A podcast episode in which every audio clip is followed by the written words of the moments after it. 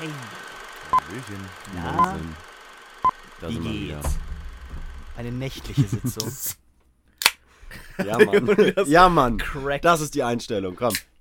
22.30 Uhr. Erstmal ein Cold One mit den Boys. Richtig. Das wird eine sehr intime Sitzung Wir sitzen schon wieder zusammen im Sex Dungeon. im Sex Dungeon. Und wir, äh, äh, Tobi, Leonidas und äh, Der Tore. der Tore. Natürlich der Toro. Natürlich der Tore. Da, wo ihr uns zurückgelassen habt. Ja, Tore der Boy. Worüber sprechen wir heute? Heute, wie du schon ganz trefflich gesagt hast, wird sehr intim. Ja, heute, Ja. Wird, äh, heute wird hinter die Kulissen geschaut. Heute lernt ihr uns mal von, Na, ganz anderen von einer ganz anderen Seite kennen. Wir haben schon viel ausgepackt. Tobi hat schon viele Sachen ausgepackt, wo ich ihn noch anschließend darum gebeten habe, dass er das bitte rausschneidet. Hat er nicht eingesehen. Tore Ähm, hat sich schon ausgepackt. Ja. Also beste Bedingungen hier. Unzählige Mal. nee, aber heute ähm, wird es um Filme gehen, die uns persönlich geprägt haben. So richtig. So. Ja, also ob so richtig mal gucken, also ob mehr oder weniger. Oder einfach, oder sagen wir einfach Filme, die uns gefesselt haben. Hm, Gefesselt und nee, geprägt. Nee, Da gibt es so viele. nee, ich glaube, ich da würde geprägt. Ja. Okay. geprägt bleiben. Danke hat mich gefesselt, hat mich nicht geprägt. So, kann ich ja. Nee. Sehe ich jetzt nicht anders die Welt. So. Was mich fesselt, äh, prägt mich meistens nicht. Was die letzten Samstage bewiesen haben.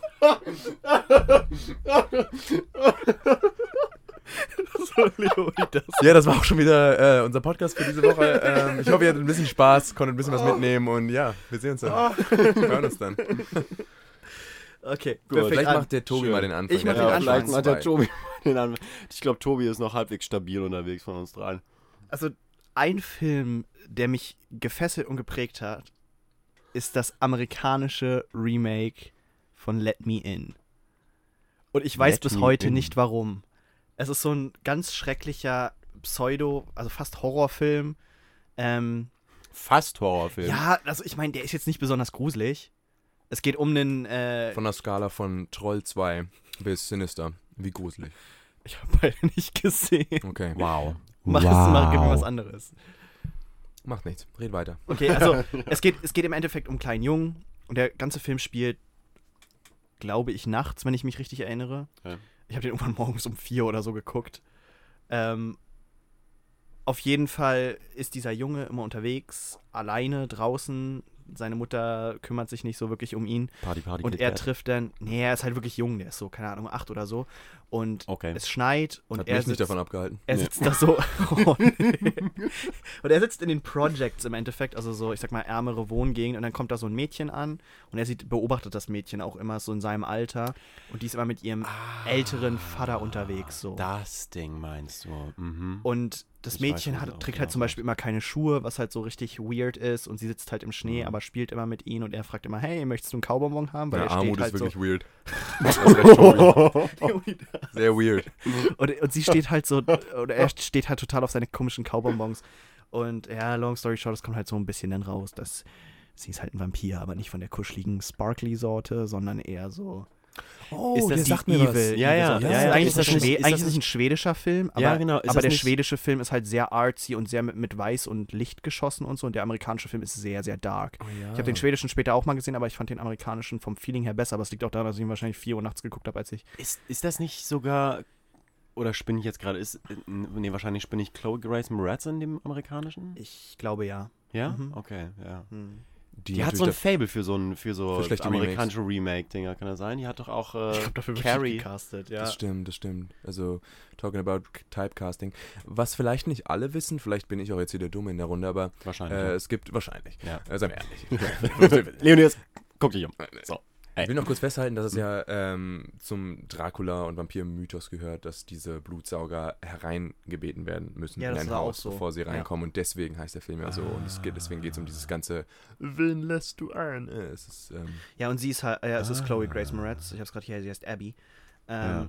Und da, darum geht's halt. Aber ich weiß nicht warum. Also der Film ist jetzt nicht unbedingt der Hammer oder muss man unbedingt gesehen haben. Ja. Aber der Wann hat hast mich, du den gesehen? Wann, wir- 2012 oder so. Okay. Also ist schon eine ganze Weile her. Ähm, und irgendwann nachts so, aber ich konnte nicht schlafen, was so selten vorkommt. ähm, auf jeden Fall habe ich äh, den Film mir dann einfach irgendwie gegeben und der hat mich so gefesselt und bleibt mir irgendwie so in Erinnerung.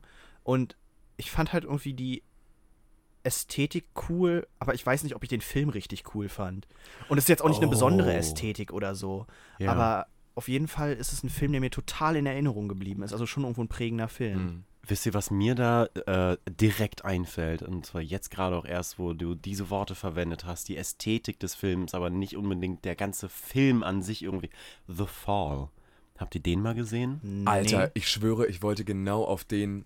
Ja. Tarsem Sings äh, The Fall. Ja. Ähm, Das ist, also ich weiß, also ich glaube, der hat mich jetzt nicht äh, persönlich so ja- wahnsinnig geprägt, aber, einfach. aber so was, ähm, ist es der was, von 2013? Nee, Nee. der ist früher. Nee, das ist früher gewesen, ja. The Fall, Tod in Belfast. Mit einem sehr Nee, jungen nee, nee, Lee nee. Pace noch. Ja, in der genau. Hauptrolle als maskierter. Ich würde eher sowas wie 2007 sagen oder ja, sowas, kommt oder? hin. Also ich Ähm, habe es jetzt auch nicht mehr genau im Kopf, aber der, So, das ist so ein Film, der meine, meine Filmwahrnehmung auf jeden Fall mitgeprägt Mit- hat, mit weil ich der? diese Lee Lee Pace, Pace. ähm, bekannt aus äh, Pushing Pushing, Daisies. Daisies. großartige Show, Ganz recht, großartige ganz Show, recht. äh, short-lived, äh, 2009. 2009, okay, war ich Okay. ja gar nicht mehr so weit entfernt. Ja, aber ähm, also ein Film, der, 2006 der eine sogar, ganz Deutschland 2000. Hä, 2000, wahrscheinlich gerade 2000. Egal, ist 2006 sogar. Ja. Äh, nee, also ähm, ein, ein Film mit einer ganz interessanten Story oder zumindest mit einer ziemlich interessanten Prämisse. So ein, äh, es spielt irgendwie äh, Anfang des 20. Jahrhunderts in den Staaten, wenn mich nicht alles täuscht, so Stummfilm-Ära und ein äh, Stummfilm-Stuntman liegt im Krankenhaus und ähm, wird da besucht von einem kleinen Mädchen, was da auch als äh, liegt mit einem gebrochenen Arm oder sowas. Und der fängt an, ihr Geschichten zu erzählen. Und dann taucht dieser Film in diese äh, in diese äh, Fantasy-Welt. riesengroße Fantasy-Welt irgendwie ein, die er da aufbaut.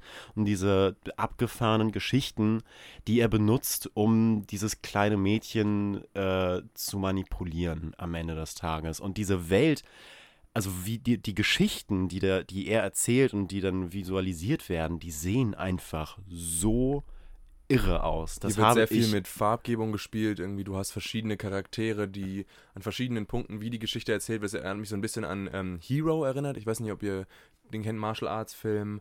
Ähm, einer der bekanntesten, auch den Übersee auch sehr erfolgreich war. Und dort wird halt auch auf verschiedenen Erzählebenen mit verschiedenen Farben gespielt. Hm. The Fall, würdest du sagen, der ist Style over Substance? Das würde ich so, nee, das würde ich so nicht sagen. Das würde ich so auf jeden Fall nicht sagen, weil äh, da durchaus noch einiges an Substance da ist. Ich glaube, der äh, macht genau das, was er machen will, äh, ist am Ende des Tages nicht ganz so erfolgreich darin, wie er es gerne wäre. Ähm, äh, storymäßig, äh, wie schon gesagt, ich erinnere mich nicht an den Film, weil er die bombastische, bombastische Story gehabt hat, auch wenn die von der Prämisse her, wie schon gesagt, durchaus sehr interessant ist und ähm, sehr, äh, äh, wie sagt man, ähm, nicht eigenständig, sondern äh, etwas sehr Eigenes, etwas sehr Besonderes, so, irgendwie so ein Alleinstellungsmerkmal. Aber was hängen bleibt, ist vor allem die Gestaltung des Films, denn die ist einfach also irre. Man könnte diese Geschichten könnte man so langweilig erzählen, aber die sind so mitreißend und spektakulär erzählt auf eine visuelle Weise. Das habe ich selten in einem Film so gesehen. Ist sehr ambitioniert, auf jeden. Fall. Ich glaube ja auch, er sammelt dann eine Gruppe von so Dieben und Tagelöhnern und, und, und irgendwie Mhm. Assassinen und so zusammen. Also es wird so ein Ragtag-Team, was man halt kennt aus anderen Fantasy-Streifen. Aber der, der macht ja schon was, was Besonderes mit. Weißt du, wann du den geguckt hast? Also ich schätze mal, das wird so gen. Also wenn es 2009 gewesen ist, ich werde den äh, auf DVD irgendwie 2010 oder sowas, schätze ich jetzt mal gesehen haben. So gen, ja, so gen Oberstufe hin. Irgendwie hatte ich auf jeden Fall so eine Phase, wo ich echt brutal viele Filme gesehen habe. Da wird das wahrscheinlich reinpassen. Was mit dir? Hast du einen schönen Film, Leonidas? Mm, Ja, weil du jetzt gerade schon auf Horrorfilme äh, eingegangen bist. Vielleicht ein Film, der mich sehr geprägt hat, der mich auch sehr beeinflusst hat. Irgendwie, als ich aufgewachsen bin, da war ich aber noch viel kleiner. Äh, und hab, hätte den eigentlich nicht sehen sollen. Meine Eltern haben den geguckt, aber ich war noch wach und habe quasi über ihre Köpfe hinweg ähm, Standardsituation hier äh, am Ball. Habe ich den gesehen. Und der hat mich dann ungemein geprägt und vielleicht so Welcher Film denn? auch ein bisschen desensibilisiert so für Gewaltdarstellungen. Es war äh, Robert Rodriguez äh, Sin City, beruht auf dem gleichnamigen Frank Miller Comic, sowohl in einer Zeit, als Frank Miller noch gute Comics geschrieben hat, als auch Robert Rodriguez noch gute Filme gemacht hat. Und Sin City hat mich da unglaublich stark geprägt, weil ich konnte einfach nicht wegsehen von diesen Gewaltexzessen. Wir hatten dort äh, Mickey Rourke als so ein bärbeißiger, riesiger Typ, der einfach Horden um Horden an Polizisten und Kriminellen einfach zerfickt.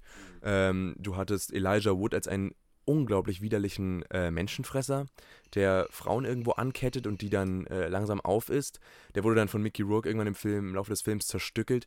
Wir hatten einen missgestalteten gelben äh, Perversen, der von Bruce Willis dann in die Eier geschossen bekommt. Es ist wirklich unglaublich abgefuckt, dieser Film. Und der hat mich dann länger wach gehalten und auch irgendwie unglaublich geprägt. Und später, jetzt kann ich mir heute auch immer noch solche krassen, überzogenen Gewaltdarstellungen angucken, ohne jetzt vielleicht davon so äh, affektiert zu werden. Wie Was ein großes Positiv ist in der heutigen Welt.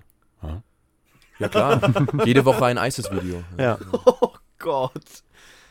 Training. Habt ihr sowas mal gesehen, ISIS-Videos? Oh Gott, lass uns das nicht au Ja, komm, los ist geht's. Das, das ist das eine prägt Kiste, die auch. wir das, prä- aufreißen das wollen? prägt, Das prägt. Ja, das ist eine Sache, die prägt und das ist, äh, ja, ja, wenn du, also, wenn man auf den falschen Subreddits unterwegs ist und da so ein Das We eine ist do not talk about das, those das subreddits. eine ist ja gesperrt, ne? Watch People Die ist gesperrt. Ja, In Deutschland. es, ja. ist es gesperrt I in Deutschland? Es ist in Deutschland gesperrt. We Tore. all know what's gesperrt, but we all know our ways around it. Ich glaube, wir waren alle in der Phase, wo man so, ne, Two Girls, One Cup, So zwei eine Stunden auf Enthauptung Watch jede People Die. Ja, ja. ja. Nee, es gibt halt, das ist, äh, es gibt ein Subreddit, äh, ein, der, wie Tobi gerade schon angemerkt hat, in Deutschland tatsächlich nicht verfügbar ist, ohne als irgendwie Wege drumherum.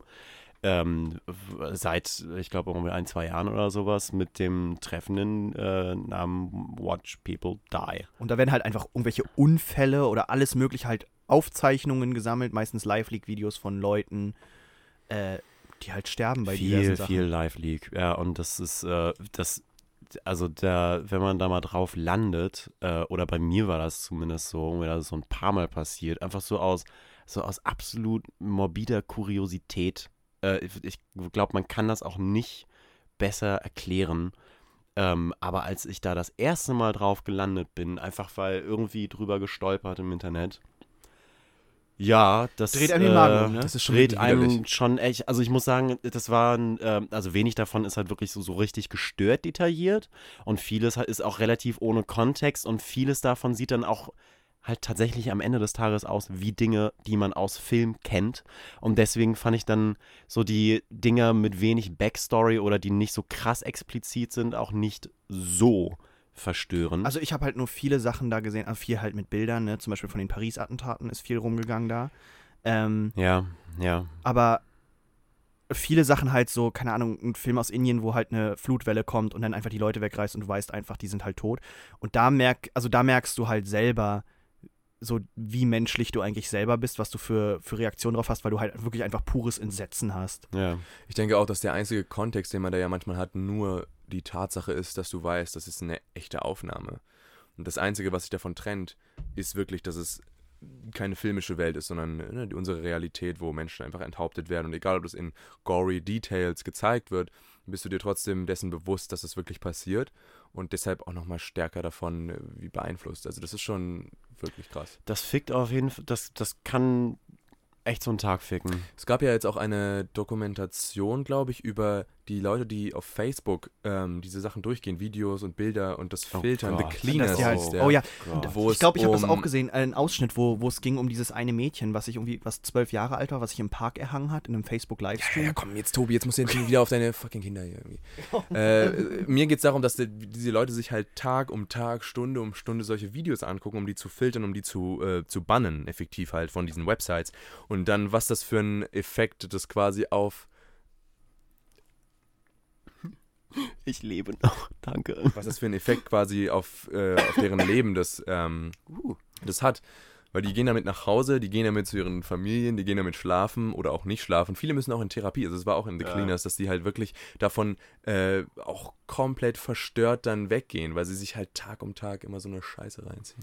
Ja, ey, Leute, die, äh, Kinderpornografie ähm, durchsichten müssen und äh, kategorisieren und so weiter und so fort. So, du kannst halt Leute nicht einfach wegsperren, indem du sagst, irgendwie, ich habe die Festplatte aufgemacht, da waren irgendwie so ein paar Fotos, da sind zwei Gigabyte drauf. Ich gehe jetzt mal davon aus, dass das zwei Gigabyte kinderpornografisches Material sind.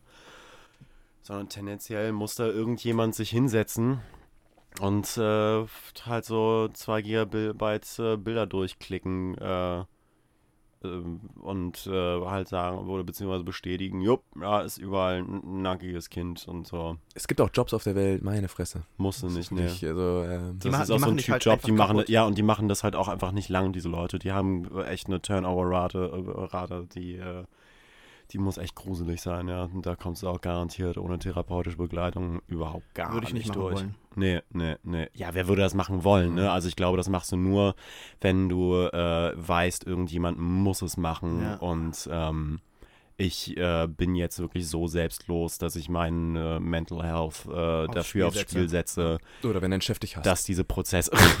Oh Gott, Gott. ey, wirklich. Johnson. Sie werden verordnet zum äh, Kinderpornografie anschauen. Kommen Sie, Sir.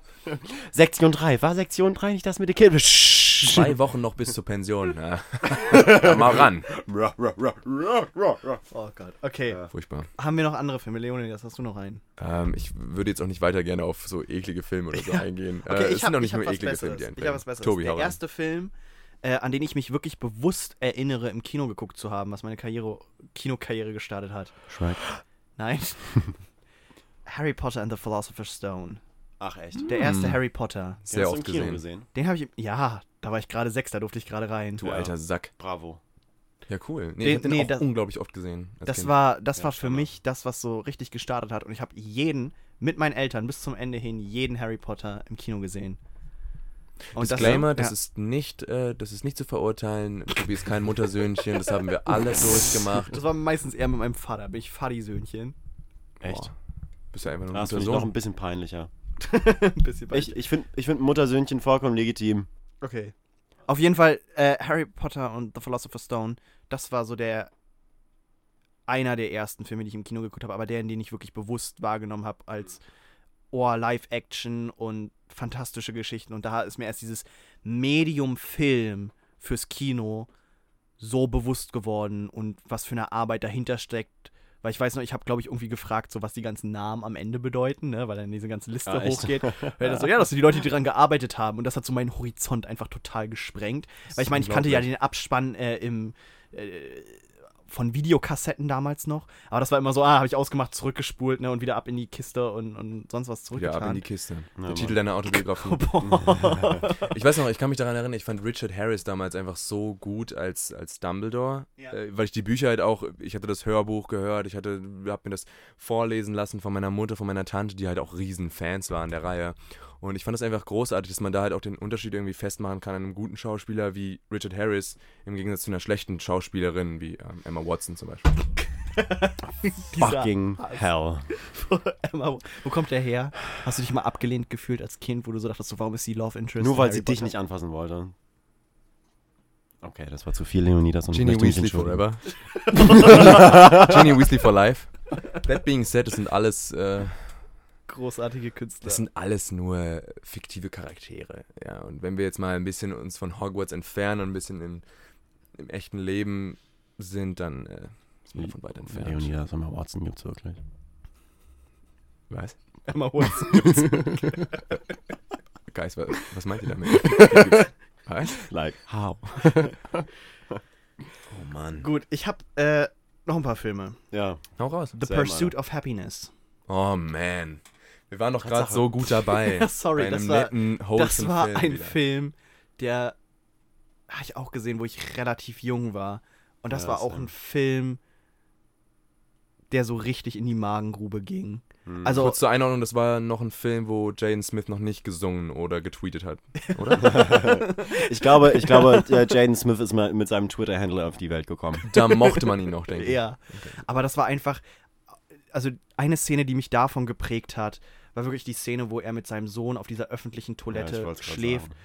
Und das war einfach so hart anzugucken und hat einen so mitgenommen. No, this is the story all about how my life got flipped and upside down. Oh, Ja, oh aber, shit. aber wie gesagt, das war Bel Air. einfach, wie er so gestruggelt hat die ganze Zeit. Ja. Ja, nee, definitiv. Voll traurig, Will Smith. Nee, war wirklich. Nee, äh, f- äh, ja, harter Film. Einer der Ja. ersten Filme, die halt auch wirklich. Ja. Ich überlege gerade, welche Filme mich damals zum ersten Mal richtig gerührt haben. Ich glaube, also. Titanic bei mir. Digga, Wirklich? Titanic Ja. habe ich mir im Kalender angestrichen. Als ich den das erste Mal gesehen habe, weil ich geheult habe am Ende. So mit, keine Ahnung, halt wahrscheinlich auch neun oder zehn, schätz. Nee, oder I don't know, wahrscheinlich irgendwie sowas in dem Alter. Ich habe auch geweint, als die alte Fotze ihren Jewel in das Meer geworfen hat am Ende. Ich meine, es ging nur um dieses Juwel, oder? Und sie hat es einfach weggeworfen. Ja. Trauriger Film. Arrogante Potzer. Ja, aber James. Cameron versteht es einfach, emo- richtige Emotionen einzufangen. Ja. Wut. Als Das das- das, das ist als das Problem mit die den die alten Reling Frauen, ne? geworfen hat, da war ich einfach am Boden zerstört. Ich hätte Ja. mich lieber selber auf den Meeresgrund ja, gestürzt. Ja, also, diese ignorante Bitch da. furchtbar. Aber das ist halt, das sind echte Emotionen. Das sind echte Emotionen. Ja, so, Wut. und sowas kann auch nur Wut. Film irgendwie. Das, deswegen machen wir das ja. Deswegen Ja, und du musst das aber auch sowas. mal, äh, äh, be- betrachte es doch mal so, du kannst ja auch bei so einem Kunstwerk nicht einfach äh, unterstellen, dass du verstehst, was der, was der Künstler. Vielleicht war genau Sinn und Zweck der Sache am Ende des Tages gar nicht eine rührende Mhm. Liebesgeschichte zu erzählen, sondern zu gucken, wie kann man äh, den Zuschauer am Ende äh, oder einen größten möglichen Anteil der Zuschauer so richtig auf die Palme bringen. Und So. nicht nur das, auch gleich mehrfach, denn James Cameron veröffentlichte diesen Kackfilm dann gleich dreimal im Kino.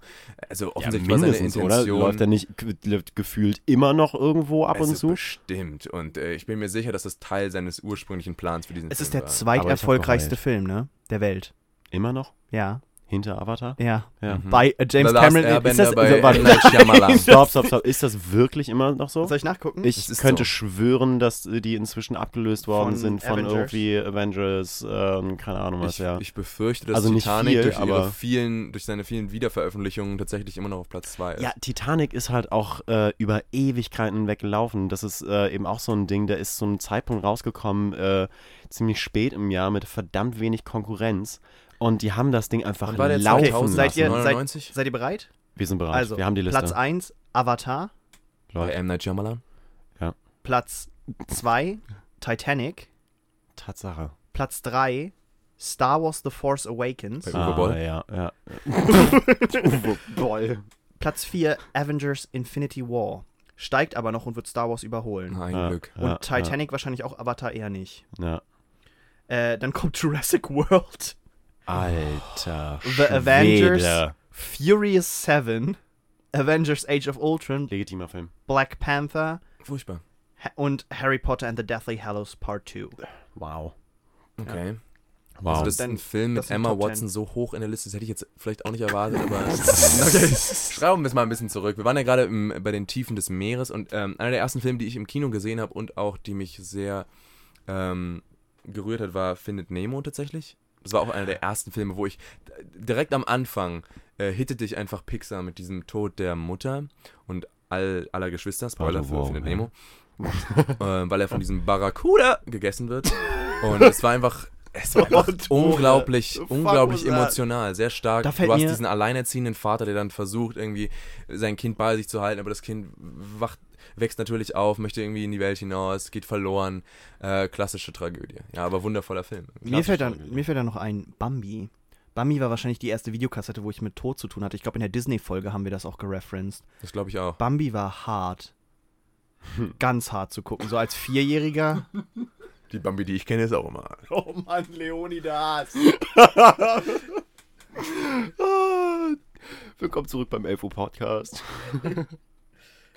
Tore, was hast du noch für einen schönen Film? Äh, äh, ganz kurz, äh, als kleines äh, Amis äh, für, für unseren nächsten Podcast mit, mit der Jansen auch. Äh, Nemo war tatsächlich mein erster Date-Movie in der, in der ersten Klasse. Früh übt sich. Auf dem, auf dem äh, Dachboden von einer Klassenkameradin von mir. Und es war, War das auch so mit äh, Gähnen und Arm ausstrecken und dann. weiß ich jetzt nicht mehr. War das auch so Ich- mit ich Loch in den Popcorn-Container schneiden, damit sie dann einen kleinen Ding-Dong anfasst? Wir reden hier über den sechsjährigen Tore. Nee, aber so mit äh, so Schokorosinchen schon. So. Hm. Also das schon. Okay. Ich meine, es bietet sich auch an, sicherlich. Also, das hat eigentlich alles. Ja. Family Values, ähm, Witz, Charme aber auch So das Trauer. gewisse Maß an Erotik in dieser einen Szene, wo es dann legitim ist, mal die Hand rüberwandern zu lassen und gucken, ob es ankommt oder Du nicht. und ob auf man den Film verfolgt. Ich fand die Szene mit dem Tintenfisch, wo er auf einmal loslegt, da Ja, äh, Tinte ja, zu ja. versprühen, das war schon Pretty hart erotisch. fucking suggestive. Don't tell me otherwise. Fische sind Freunde, kein Futter. Äh, ich glaube, wir wissen Bra. alle, was das wirklich heißt. Bra. Was die Fische Jungs da miteinander anstellen. Da. Ja. Unglaublich. I don't even wanna know. Hat mir auch zum ersten Mal das Konzept des Vegetarismus irgendwie so ähm, beigebracht. War deep, ne? Ja. Deep in, Under the Sea, ja. Somewhere Under the the rainbow. fucking hell, Jungs. Ey, ihr müsst weniger. Mann, Mann. Stimmt hier Over the Rainbow an über einen Film, der. Ja, ich weiß. Also 20.000 mein erster, Miles. mein erster Kinofilm, an den ich mich erinnern kann, ist äh, Ice Age. Aber Money! ja, das war the real shit. Aber der erste Film, aber der erste Kinofilm, der mich richtig geprägt hat, Mhm. einer von den frühesten, die ich gesehen habe, war Spider-Man 2 im Ostseeurlaub mit meiner Familie. Ist mein Vater mit mir und meiner Sis, äh, Shoutout Berbal, äh, ins Kino gegangen und wir haben uns Spider-Man 2 reingezogen. Und ich hatte davor nie so wirklich Kontakt zu Superheldenkram. Wusste nicht, dass es Spider-Man 1 gibt, so richtig und so. Und ähm, bin vollkommen geflasht gewesen, weil ich sowas noch nie gesehen habe. Und ab dem Tag war für den Rest meiner frühen Teenie-Zeit Spider-Man so mit Aragorn definitiv auf Platz 1 der hottesten Stecher, die man sein wollen würde. Ein Kompliment, was Tobey Maguire sicherlich noch nie bekommen hat. Aber nichtsdestotrotz, ähm, Spider-Man 1 und 2 hat mich unglaublich geprägt. Also wenn wir jetzt wirklich darüber reden, das, ich habe das ähm, Herr der Ringe 1 und Spider-Man Rudi. 1 waren die Mhm. VHS-Kassetten, die bei meinem Großvater immer auslagen, die ich jedes Mal geguckt habe, wenn ich Ja. da war, die ich mehrfach Herr der hintereinander Ringe durftet geguckt ihr so früh gucken. Oh ja. meine, meine Ja. Eltern haben sich Herr der Ringe angeguckt, ähm, als er rauskam. Wann kam der raus? 2001. Eins? Da war ich halt sieben.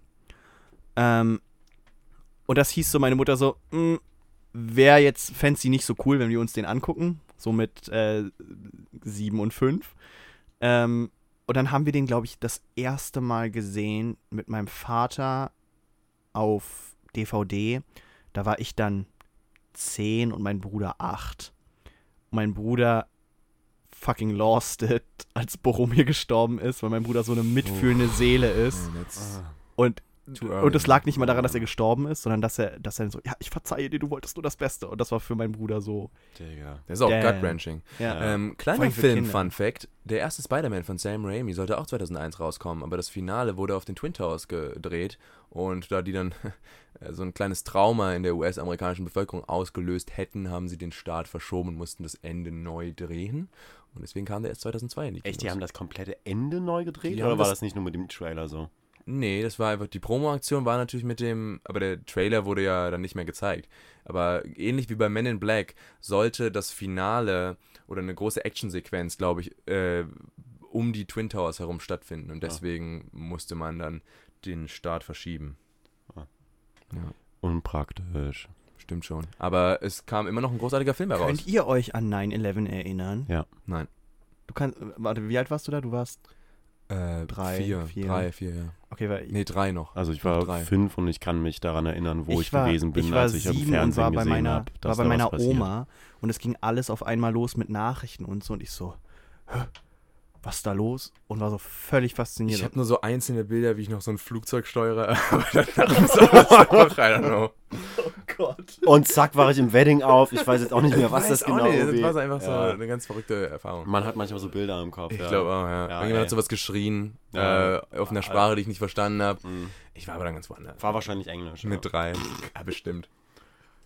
War jetzt nichts Okay, hast du noch einen, hast du einen Film, Tore? Ob ich einen Film habe, Brudi.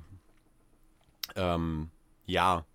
Also, äh, uff, einige, einige. Ich finde das total interessant, dass ihr da, dass euch da gerade gar nicht so viel im Kopf ich habe kommt. noch, ich hab noch vier auf der Liste bei Also mir. es gibt halt auch einiges, was, äh, was ich mir noch aufheben möchte für andere Themenbereiche, die wir schon durchgequatscht haben. Ähm, äh, ein Film, den ich mir tatsächlich des Öfteren auch, oh Gott, das kommt jetzt wahrscheinlich auch richtig gut lauchig, aber ich habe ähm, irgendwann äh, alte VHS-Kassetten bei meinen Eltern gefunden und zwar so Aufnahmen ähm, aufgenommene Filme so aus dem Fernsehen von keine Ahnung wann. Und einer davon war äh, Harry and Sally, halt auf Deutsch natürlich. Uh, Ähm, Stichwort Datefilme. ja, den habe ich mir tatsächlich ein paar Mal alleine reingezogen. Und zwar nicht, äh, also auch mal durchaus irgendwie in so einer, in so einer emotionalen Kiste, aber echt gar nicht mal unbedingt. Ich, das ist einfach irgendwie so ein total interessanter, guter und anderer Feel-Good-Film für mich, der nicht irgendwie nach so einer regulären Formel irgendwie läuft von, oh, kriegen sie sich, kriegen sie sich nicht und dann gibt es da einen Streit, sondern das ist aber die Geschichte von einem Mädel und einem Dude, die fahren mit einer Karre irgendwo hin und dann sehen die sich fünf Jahre wieder nicht und dann laufen sie sich über den Weg und dann laufen sie sich irgendwann nochmal über den Weg und dann laufen sie sich einfach ab und zu mal über den Weg. Klingt da wie gibt es Toros keinen... Teenagerjahre. Ja, es gibt da keinen... Aber ich, äh, nee, auf jeden Fall. Also ich finde auch Harry und Sally unglaublich zeitlos irgendwie, was ich jetzt gemerkt habe, weil Ja, ich den voll. neulich wieder mit meiner Freundin gesehen habe, die den halt Ja. auch unglaublich lieb hat. Und den äh, haben wir geguckt nochmal. Der ist unglaublich zeitlos, der ist pointiert. Du hast da Sachen drin, die du halt wiedererkennst, die halt jedes Paar auch wiedererkennen kann. Ähm, diese Frage, die man sich ja häufig stellt, ne, können äh, Männer und Frauen befreundet sein, ohne an Sex zu denken, das ist ja so ein bisschen der Aufmacher auch von dem Film, äh, wird da halt irgendwie so schön erforscht. Äh, Finde ihn auch auf jeden Fall ganz klasse. So gerade in der Sparte ist er nochmal sehr unkonventionell. Ja, absolut. Ähm, ich würde vielleicht ein paar Schritte zurückgehen nochmal, also als Kinderfilm. Ich habe mir einen Film, den ich ähm, so oft gesehen habe wie keinen anderen Film, weil er auch einfach jetzt ein Klassiker mittlerweile in gewissen Teilen Deutschlands ist, ist die DEFA-Produktion Drei Haselnüsse für Aschenbrödel von 73. Oh. Äh, der wird halt auch jedes Jahr in meinem Elternhaus, wir gucken uns ihn jedes Mal mindestens zweimal an, um die Weihnachtszeit rum, eigentlich jeden Weihnachtsfeiertag gucken wir den einmal.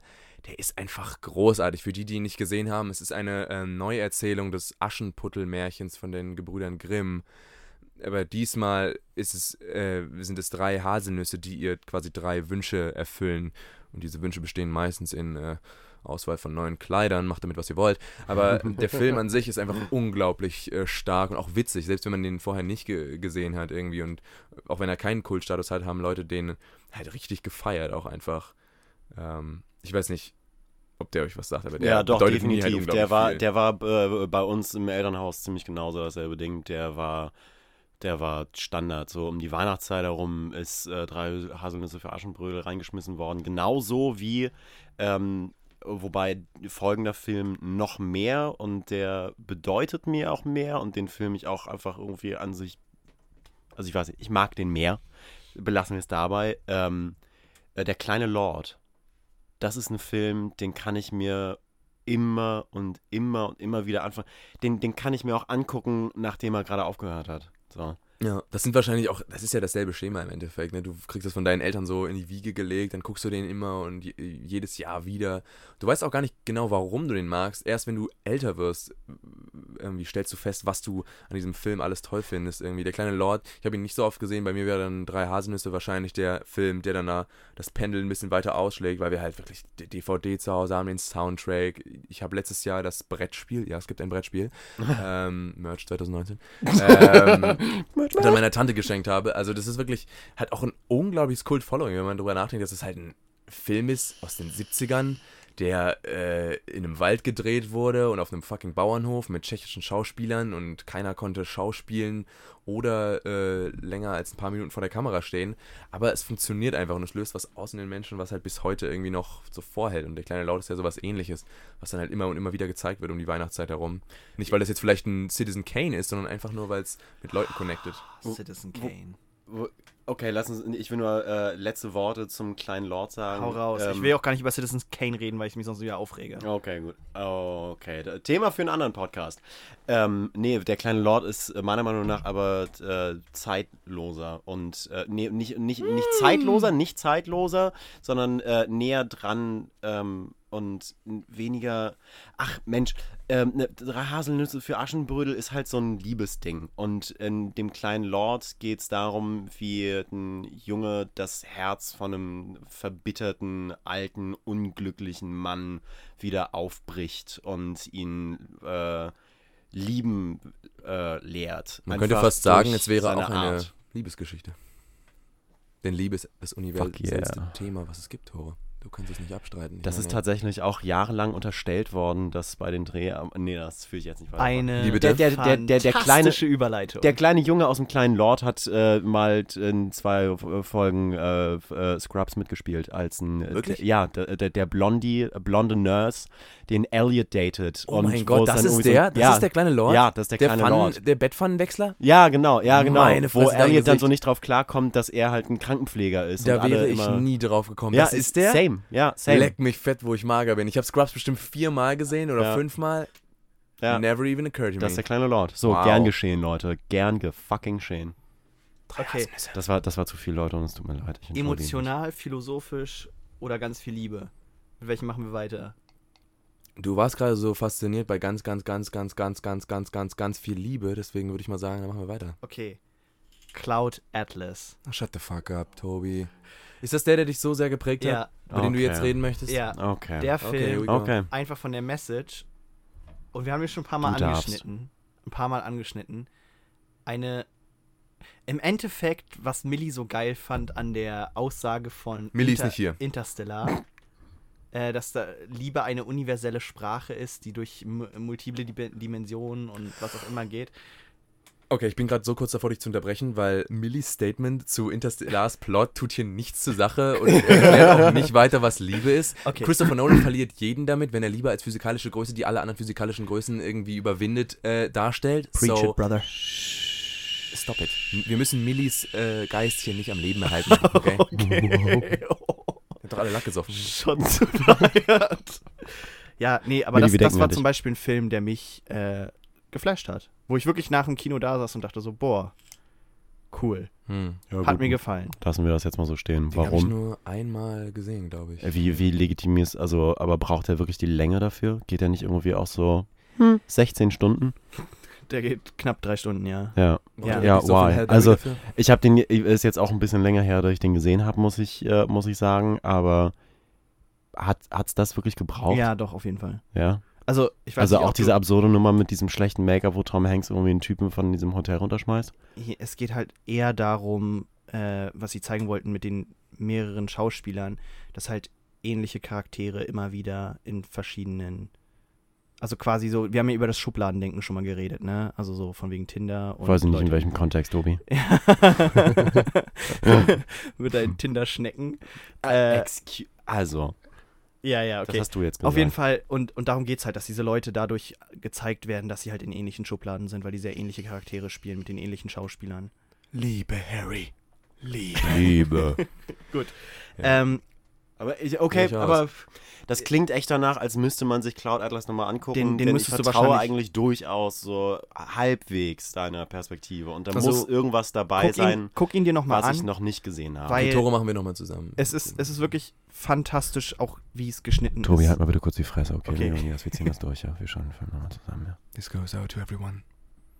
Tore and I gonna watch this shit. Okay, ja. Okay, ich unterbreche euren romantischen Moment für. Äh, Oh, das war rein bisschen, sexuell. Oh ja, okay. für etwas ein bisschen ähm, Für platonische Liebe haben wir keine Zeit im Philo- 21. Jahrhundert. philosophisch. So, jetzt wünscht sich jeder mal einen Song. Nein, ich bin. Den packen wir auf unsere Playlist. Nein, Candle in the nicht, wind. Könnt nicht ihr- fest und flauschig. Hey, hey, hey, hey, hey, keine Namen, keine Namen. Die sollen nicht auch noch von unserem Erfolg profitieren, die Säcke.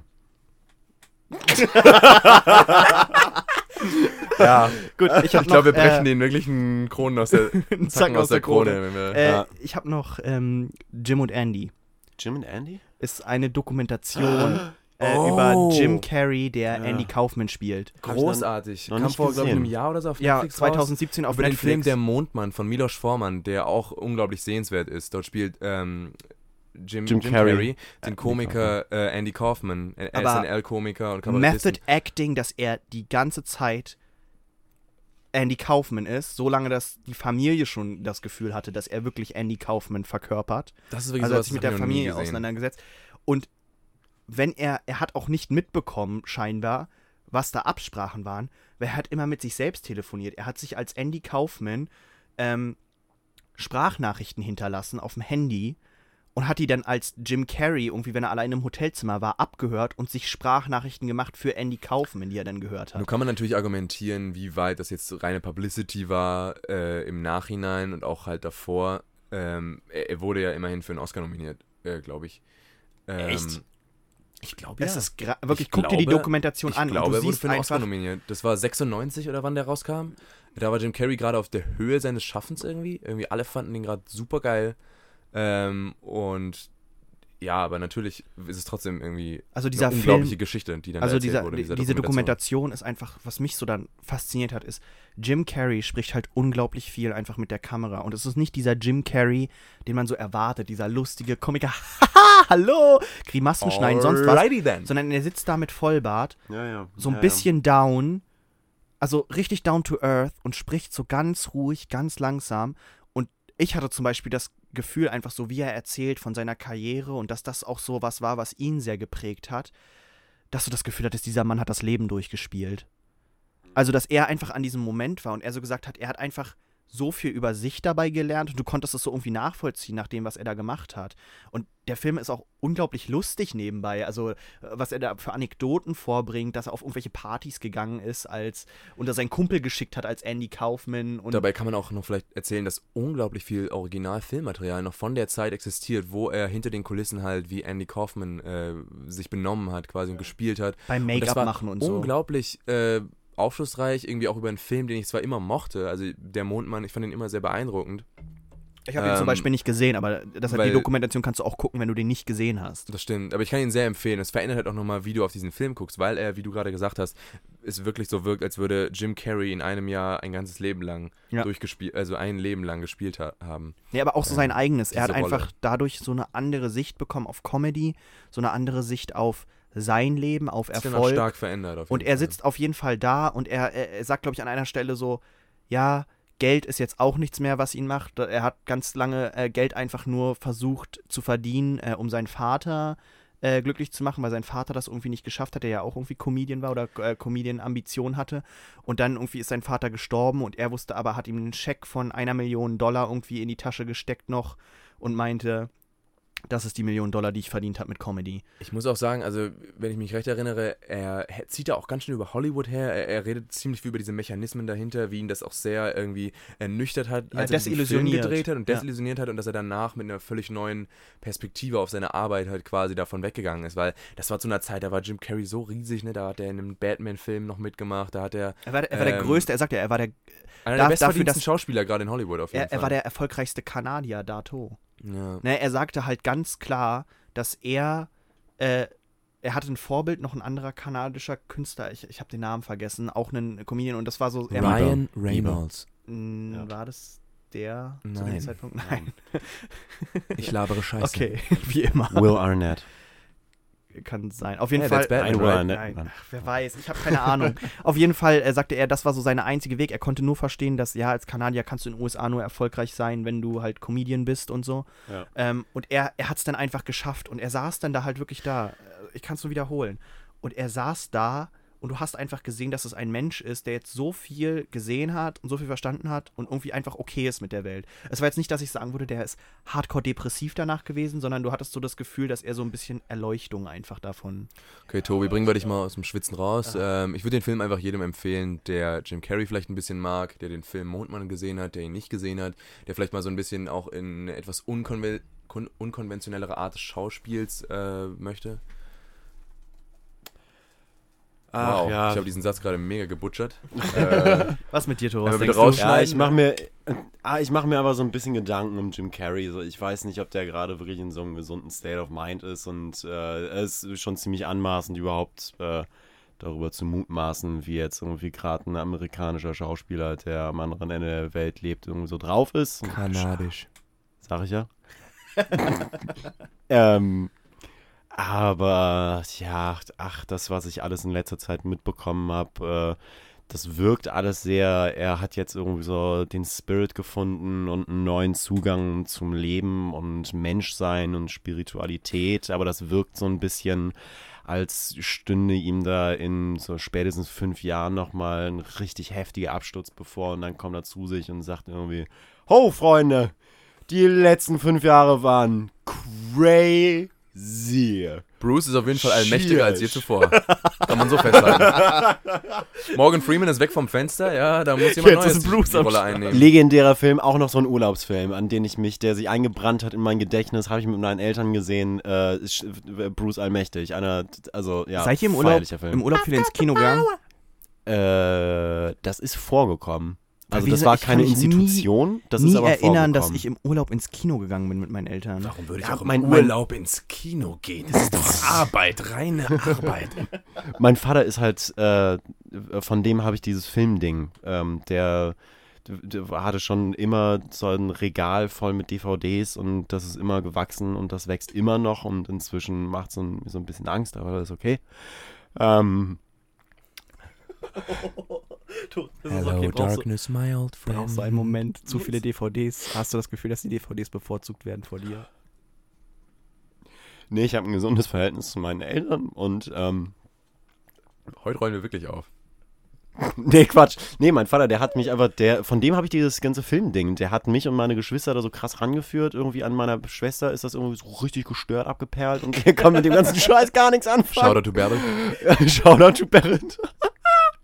Und irgendwie musste ich aber natürlich die ganze Breitseite mitkriegen oder volle Möhre mitziehen. Ich glaube, die haben da nicht so richtig damit gerechnet, dass ich das Ganze auch so ernst nehme und dann sage, irgendwie, studiere das jetzt. ja genau, ach, das ist cool, ja, dann mache ich das jetzt beruflich. Warte, wa warte, was machst du? Denkst du, dein Papa ist eher enttäuscht von dir oder eher stolz auf dich, dass du das jetzt verfolgst?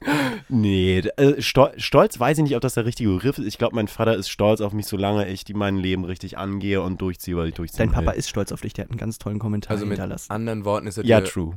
True. Unter, unter dem Link von unserem Podcast Oh, hat sein? Papa kommentiert, Ja, ganz ja, ja. dass er ganz stolz ist auf ja, der sowas. Uwe ist schon fresher, so. Also der ist auch, Rufst du der. deine Eltern mit Vornamen an? Ja, natürlich. Oh Gott. Ihr ni warte, stopp. Ihr Frau nicht? Mutter und Herr Vater. Mama Nein. und Papa. Nee, jetzt ohne Scheiß bei mir. Okay, Tobi, du bist auch einfach weird und lebst in der Kirche. Also erzähl dir mal gar nichts, okay? Frau Mama und Papa Schnell, nein, nein, an. nein, nein.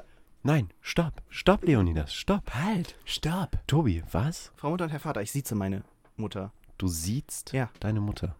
Ich sitz deine Mutter Das, auch. das mache ich nicht. Mal ich sitz deine Mutter, Tobi. Würde ich sagen. Du Ja. siehst deine Mutter. Ja, Okay, das wow. hat, das hat sich Wird dir auch, das gerade zu deep oder ist Nee, das hat sich, das okay. hat sich irgendwie entwickelt. Das ist so eine total seltsame Geschichte. Das hat so Ich mit war zwölf so, angefangen. Nee, ich war zwei. Ich war so ein richtiges Scheißkind halt. Ja. Und wir waren auf irgendeinem Geburtstag von irgendeinem Verwandten. Und das war so, ich war halt so ein bisschen Showkind. Und da waren halt so mega viele Leute. Und dann haben die so, ja, wo ist denn die Mama? So nach dem Mund. Und ich habe einen Finger dahin gezeigt und sagte, dort ist Mutter. Und irgendwie habe ich die Reaktion gemacht, wie die Leute halt alle drauf reagiert haben. Und meine Mutter ist zum Beispiel voll der Vertreter, sagt, Mama, das ist ein Ehrentitel. So nach dem Motto war immer. Aber immer Frau Mutter. Und sie. Machst du das immer noch? Immer noch. Siehst du deine ja, Mutter? ich sieze meine am- Mutter. Ernsthaft. Das ist einfach Wahnsinn. Okay. Äh, zum Beispiel das, äh, Und meine, wie geht's meine, dir damit? Mir geht's damit ziemlich gut. Ähm, aber zum Beispiel meine Eltern mit Vornamen ansprechen, das würde sich meine Mutter wahrscheinlich verbieten. Das wäre respektlos. Richtig respektlos. Da würde ich richtig Ärger kriegen Tobi, wahrscheinlich. lebst du im 18. Jahrhundert? Weil wenn nicht, wenn die Antwort darauf? Nein ist, dann kann ich mir nicht erklären, wie du diese Meinung vertreten kannst. Weißt du, wie ich meine Mutter mit zwei genannt habe? Mama. Weißt du, wie ich sie jetzt nenne? Dicker. Mama. Das hätte meine, meine hochverehrte Frau Mutter wahrscheinlich gerne. Ich nenne meine Mutter gerne Tüni. Tüni. Ja, ihr, ihr, ihr Mädchenname ist Thünmann. Brotmann, Thünmann, alles dasselbe war. Ja, ja, ja, ja, ja, ja. da kommt aus dem Brot bisschen Tüni, Thunfisch. Uli kommt auch manchmal vor. Uli. Ja, Ulrike. So. Oh Gott, jetzt kann man sie erfinden, ne? Aber mach dein, mach dein Facebook-Profil privat. auch. Das ist. Ach, mein Vater braucht, glaube ich, die Aufmerksamkeit. Der hört sich das noch bestimmt an. Nein, der weiß ja, wie ich das meine. Gut, äh, Leonidas, und du siehst deine Eltern oder wie ist das? Smooth, der Übergang. Wie eh und je. Nein, ich habe ein gutes Verhältnis zu meinen Eltern. Ah, war stark, liebe ja. sie sehr und äh, ich. Äh, Äh, das soll nicht heißen, dass ich ein schlechtes Verhältnis zu meinen Eltern habe. Ich doch, das soll's komm, heißen. komm super mit denen klar. Nee, das wollten wir jetzt auch wirklich nicht äh, Implizieren. implizieren. Nee, wollten wir wirklich nicht. Okay. Ist aber nur äh, total faszinierend und das habe ich in meinem Leben noch nicht äh, erlebt. Also wie So. gesagt, meine Mutter hat das auch bis heute nicht gerne. Also auch 22 Jahre später findet die das teilweise nicht so cool. Sie hätte lieber wirklich Mama, ne? Also so als Ehrentitel. Und wenn ich dann sowas komme wie Frau Mutter, wie war euer Tag? Dann kommt ein, oh, Herr Sohn, wie war denn euer? So nach dem Motto. Also sie macht das Okay, manchmal also so, so auf ein die bisschen ironisch gebrochen. Sie macht es auf die ironische Also Art, schon ich so ein nicht. bisschen gestört. Du machst das halt wirklich Ich mache das wirklich nicht ironisch. Das hat sich einfach irgendwann so eingebürgert. Also als Kind auf jeden Fall, da war es so, ich mochte einfach die Reaktion, die ich von anderen Leuten bekommen habe. Und irgendwann hat sich's dann, war das so normal, Standard. Aber Ich kann doch das nicht einfach mal versuchen? So gucken, wie sich anfühlt? Warum? Test es doch mal aus, so leicht. Vielleicht mit Mom anfangen. Mom. Mom. Mom? Mom ist Mom, meine Mom, amerikanische Mutter. Mom, Mom, Mom. Ach so, deine Was? amerikanischen. Ja, meine amerikanischen Eltern sind Mom und Dad. Stuhlrück. Mom und Dad. Und da bin ich wieder. Hey, ich war nur kurz mir den Kopf gegen die Wand äh. Ich kann nur für mich sprechen. Ich weiß nur, wenn, wenn mein Sohn mich mit Herr Vater ansprechen würde, würde ich auch in der Kirche wohnen. Und wenn mein Sohn mich mit Vornamen ansprechen würde, dann würde ich auch lieber DVDs sammeln. Also ganz klarer Fall.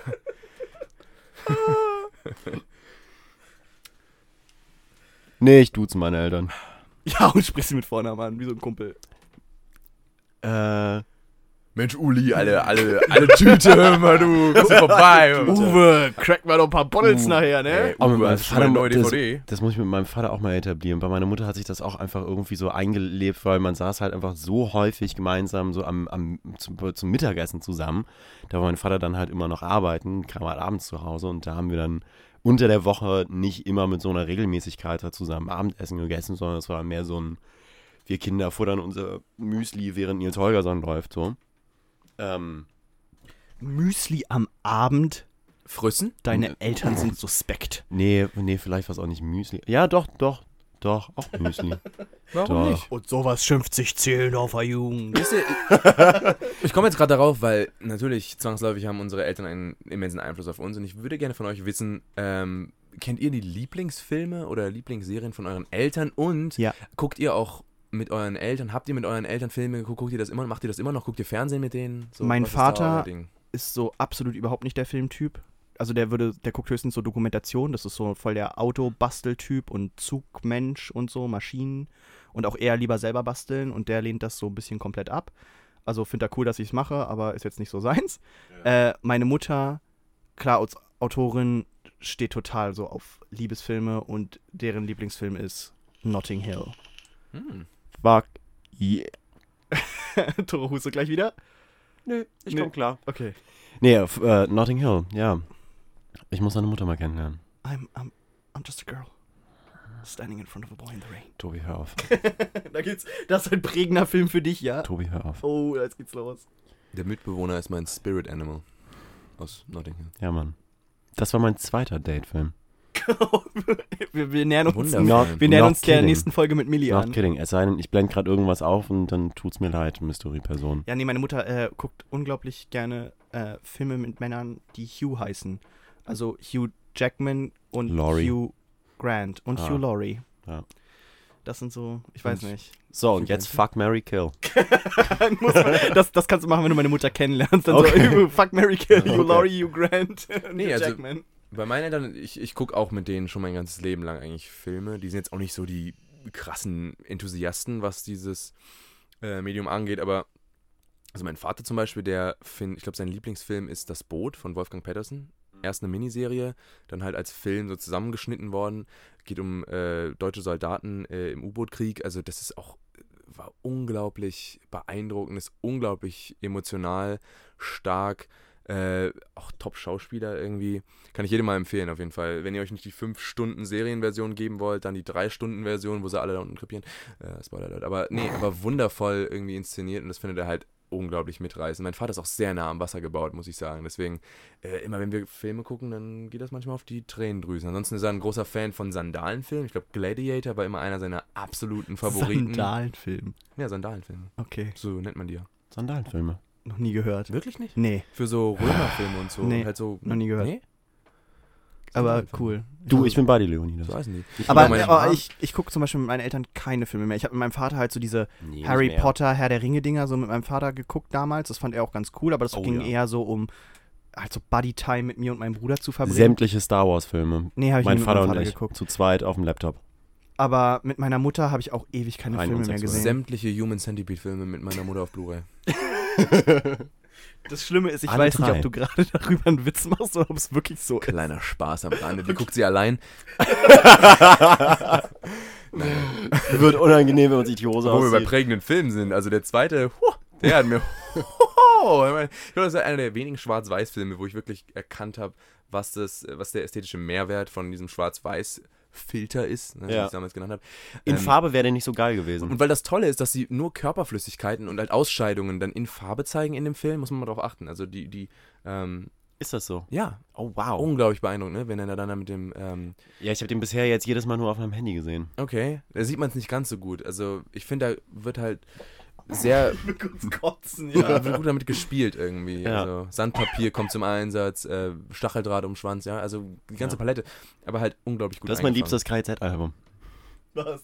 Starrdraht um Schwanz. Das ist kein Musikchannel hier. Das klingt wie ein KZ-Album. Naja, gut, okay. Das stimmt schon ein bisschen. Bisschen. Tore, was ist mit dir und deinen Eltern? Guckst du mit Uli und Uwe auch mal was?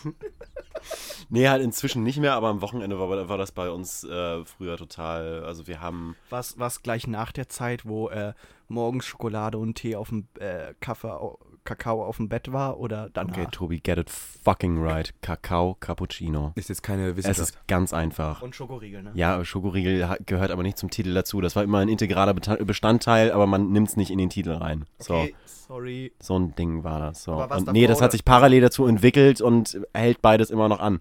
So, Kakao, Cappuccino, Standard, ey. Standard. Filme, selten. Also ich bin da halt einfach, ich bin halt nicht mehr so häufig äh, so abends bei meinen Eltern. So gerade am Wochenende äh, geht halt irgendwie Shit ab. Und wenn ich bei meinen Eltern dann bin, dann sind da tendenziell irgendwie entweder Gäste zum Essen da oder man sitzt da einfach irgendwie zusammen und unterhält sich dann und trinkt ein Weinchen und setzt sich nicht hin und guckt einen Film zusammen, weil Okay, lass reden. trinkst du mit Alter. deinen Eltern Alkohol? Ja, locker. Hast du mit deinen Eltern schon mal Alkohol getrunken? Natürlich. Habe ich noch nie gemacht. Außerdem, man, wenn man in das Alter kommt, dann muss man mittrinken, sonst hält man das ja gar nicht aus. Ja. Ist ja ganz klar. Wenn die erstmal betrunken werden, Ja, das wird einfach nur geiler. Habt ihr eure Eltern schon mal betrunken gesehen? Oh, come on. Excuse me. Was ist los bei euch? Excuse Hast du schon mal von diesem Kein Phänomen Monat namens her. Alkoholkrankheit gehört? Äh, ziemlich vertreten in unserer Elterngeneration, just saying. meine nicht, meine Eltern noch Und das ist nicht witzig. Das, ist nicht witzig, Tobi. Tobi. Das ist kein Joke. Ja. Da, da gehen Leute dran zugrunde. Da, das Ja, natürlich, Ja, es reißt, ich- nee, es reißt Familien auseinander. So, Ich weißt verstehe. Wie die Mauer durch Berlin. Wie die Mauern durch Berlin. Ja, was? Nee, aber ich, kennt ihr das auch, wenn ihr jetzt heutzutage manchmal mit euren Eltern Filme gucken wollt und äh, ihr wollt ihnen vielleicht manchmal was zeigen und so und dann, dann pennen die einfach neben dir ein und du bist einfach fed up with Ja. life, weil du sie einfach nur äh, drosseln möchtest? Ah, Schrecklich. Also furchtbar. Und dann denke ich mir auch Einmal. immer so, und dann, ja, aber Schatz, wollen wir nicht jetzt vielleicht den, den Film gucken? Nee, jetzt auch nicht, Mama. Nee. Also Nee. jetzt, du hattest deine Chance, jetzt auch Ja. dreimal. Wir haben jetzt dreimal versucht, äh, einen Film zu gucken. Das ist mir mit The Fall passiert. furchtbar. Dicker. Hör auf. Doch, wirklich. Ehrlich? Das ist mir mit The Fall passiert, Krasse ja. Sache. Und irgendwann habe ich den einfach mal so aus Trotz einfach mal angemacht. So. Von wegen, fuck it, so, ich guck das Ding jetzt. Ja. Und dann war. Alter. Da muss ja. man durchgreifen. Oh, ich meine, da kommen jetzt Traumata hoch. Ich habe auch mal hier das äh, Bo Burnham äh, äh, Happy. Make Ma- happy. Ma Make Happy habe ich angemacht. Ja, Happy ist eine andere Show. Äh, Make Happy angemacht. Und es war aber auch schon zu fortgeschrittener Stunde und mehr so, äh, wir sitzen hier noch zusammen und äh, ich glaube, dann haben wir, oh Gott, haben wir da irgendwas davor gesehen oder so? Gab es da Veranstaltungen? Ich weiß nicht mehr. Und ich habe das angemacht und irgendwie so ein paar von den Dingern saßen. Aber jetzt Eltern auch nicht genug, um äh, meine Eltern. Äh, genug in Englisch? Ja, ja, ja, ja, ja. Weil ja, ich könnte das ja, mit meinem Vater zum Beispiel nicht machen. Ja, also mein Vater, der ist ja beruflich auf Okay. äh, viel in den Staaten gewesen, schon geraumt Zeiten noch als äh, äh, junger B-Born Hotboy äh, da drüben unterwegs gewesen für eine Zeit. Ich muss das selber den B-Born Hotboy ich weiß. Der war nur für dich. Ähm, ja, äh, kleine Reference. Äh, Okay. Halt doch einfach dein Maul. Wo sind wir denn hier jetzt schon wieder? Bo Burnham Special. Ist das hier? Lass mal über war- Comedy war- snacken? Nein, das heißt, lass mal über Filme reden. Und der letzte Film, den ich mit meinen Eltern geguckt habe, war oh, ähm, die Aggression. Slow West. nee, ist cool, ist dein Podcast. Habt ihr das auch gehört? Da war so ein Rauschen gerade. Wir sind wieder weg. Also ein Zehlendorfer Emporkömmling. ähm, naja, Das jedenfalls Zirpen der Grillen aus Zehlendorf. Slow West. Ja, wundervoller West, okay, kleiner erzähl. Western, neuer Western. Äh, mit Michael Fassbender in der Hauptrolle, Cody Smith McPhee äh, in der Neben, also auch in der Hauptrolle. Und es ist so ein total bitter, böser, nihilistischer ähm, Neuwestern, ähm, wo so ein kleiner britischer Boy äh, in die Staaten fährt, um seine große Liebe zu finden. Netflix? Es ist auf Amazon Prime. Amazon Prime, okay. Netflix, aber ich kann dir auch die Blu-ray ausleihen. Nee, wie, wie heißt das Ding? Slow West. Slow West, okay. Also so wie du und dann Westen hinten ranhängen. Okay, okay. Genau. Aber wirklich sehr, also das kann das ich auch wird das nächste. Kind von, von, von Kanye und Kim. Wie heißt das zweite? Das erste heißt North, oder? Ja, Wie heißt das genau. zweite? Bye. Das dritte. Und das vierte West. Schön. West, Slow. West. Ich erinnere mich immer an den Kim Possible Villain West. Senior, Senior und Senior Junior. das waren die besten. Legendäre Show. Kim. Possible, äh, äh, Fillmore. if you wanna reach me. Halt dein Maul mit Fillmore. Okay. Ja, Mann. Fillmore, habe ich da gerade Fillmore gehört? Disney Ja, ist Mann. Fillmore? Ja. Ein afroamerikanischer Investigator, der mit seiner, ich glaube, Cornelius Fillmore. Cornelius so. Fillmore und Egrid die mit dem fotografischen Gedächtnis. Unglaublich oh, gute die Serie. war hot. Oh ja. Ja. Als, als es noch nicht so cringy war mit diesem edgy, ich bin ein Goth Girl, ich werde mit ihr. Ja, und vor allem, als man noch in der vergleichbaren Altersstufe gewesen ist. So. Inzwischen finde ich die vollkommen unattraktiv. Natürlich, natürlich. Hast du bestimmt ein Poster über deinem Bett. Hast du bestimmt ein fotografisches Gedächtnis von all ihren. Unterm Bett. Unterm Bett. Hey. Ich möchte nicht Tores Deviant Account, Deviant Art Account sehen. Da hat bestimmt ganz schön viele E-Grid Posts. Wie war das Rule 34? Rule 34, Freunde. Rule Ich 34. fand den so, so unglaublich stark, weil sie es geschafft haben, Fillmore. ähm, Damit ja, ja. wirklich zu machen. ja, und auch eine effektive, aber dennoch ja. äh, Thriller und unglaublich viele Kriminalfälle halt auf so ein Highschool-Level runterzubrechen. Ja. Das wurde unglaublich witzig. ja. Ähm, Die haben es ernst genommen. Die haben, das, die haben da nicht einfach nur irgendwie so eine Blödelei Ja. draus gemacht, und sondern die haben das Format ernst ernst, die genommen Ja. und in einfach ein anderes Setting, was für Kinder greifbar ist, reingesetzt. Was meine Freundin immer gerne erwähnt, da ist dann immer dieses, äh, immer rennen die Schurken dann weg am Ende. Ne? Der, Und er der rennt macht hinterher, Macaroni ja, die verfolgen und die rennen weg und es ist so, Dude, ich sehe dich morgen bei Mathe. So. Wo willst du jetzt hinrennen? So? Du wirst mich nie kriegen, Fillmore. Mann, wir müssen umziehen. Dude, wir sehen uns morgen in der Mensa, du Schlappschwanz. Also, naja, eine großartige Serie, nichtsdestotrotz. Ähm, erinnert mich auch sehr an den Film äh, Brick von Star Ja, Wars Episode ich 8 immer- Regisseur Ryan Johnson. Ja, immer noch nicht gesehen.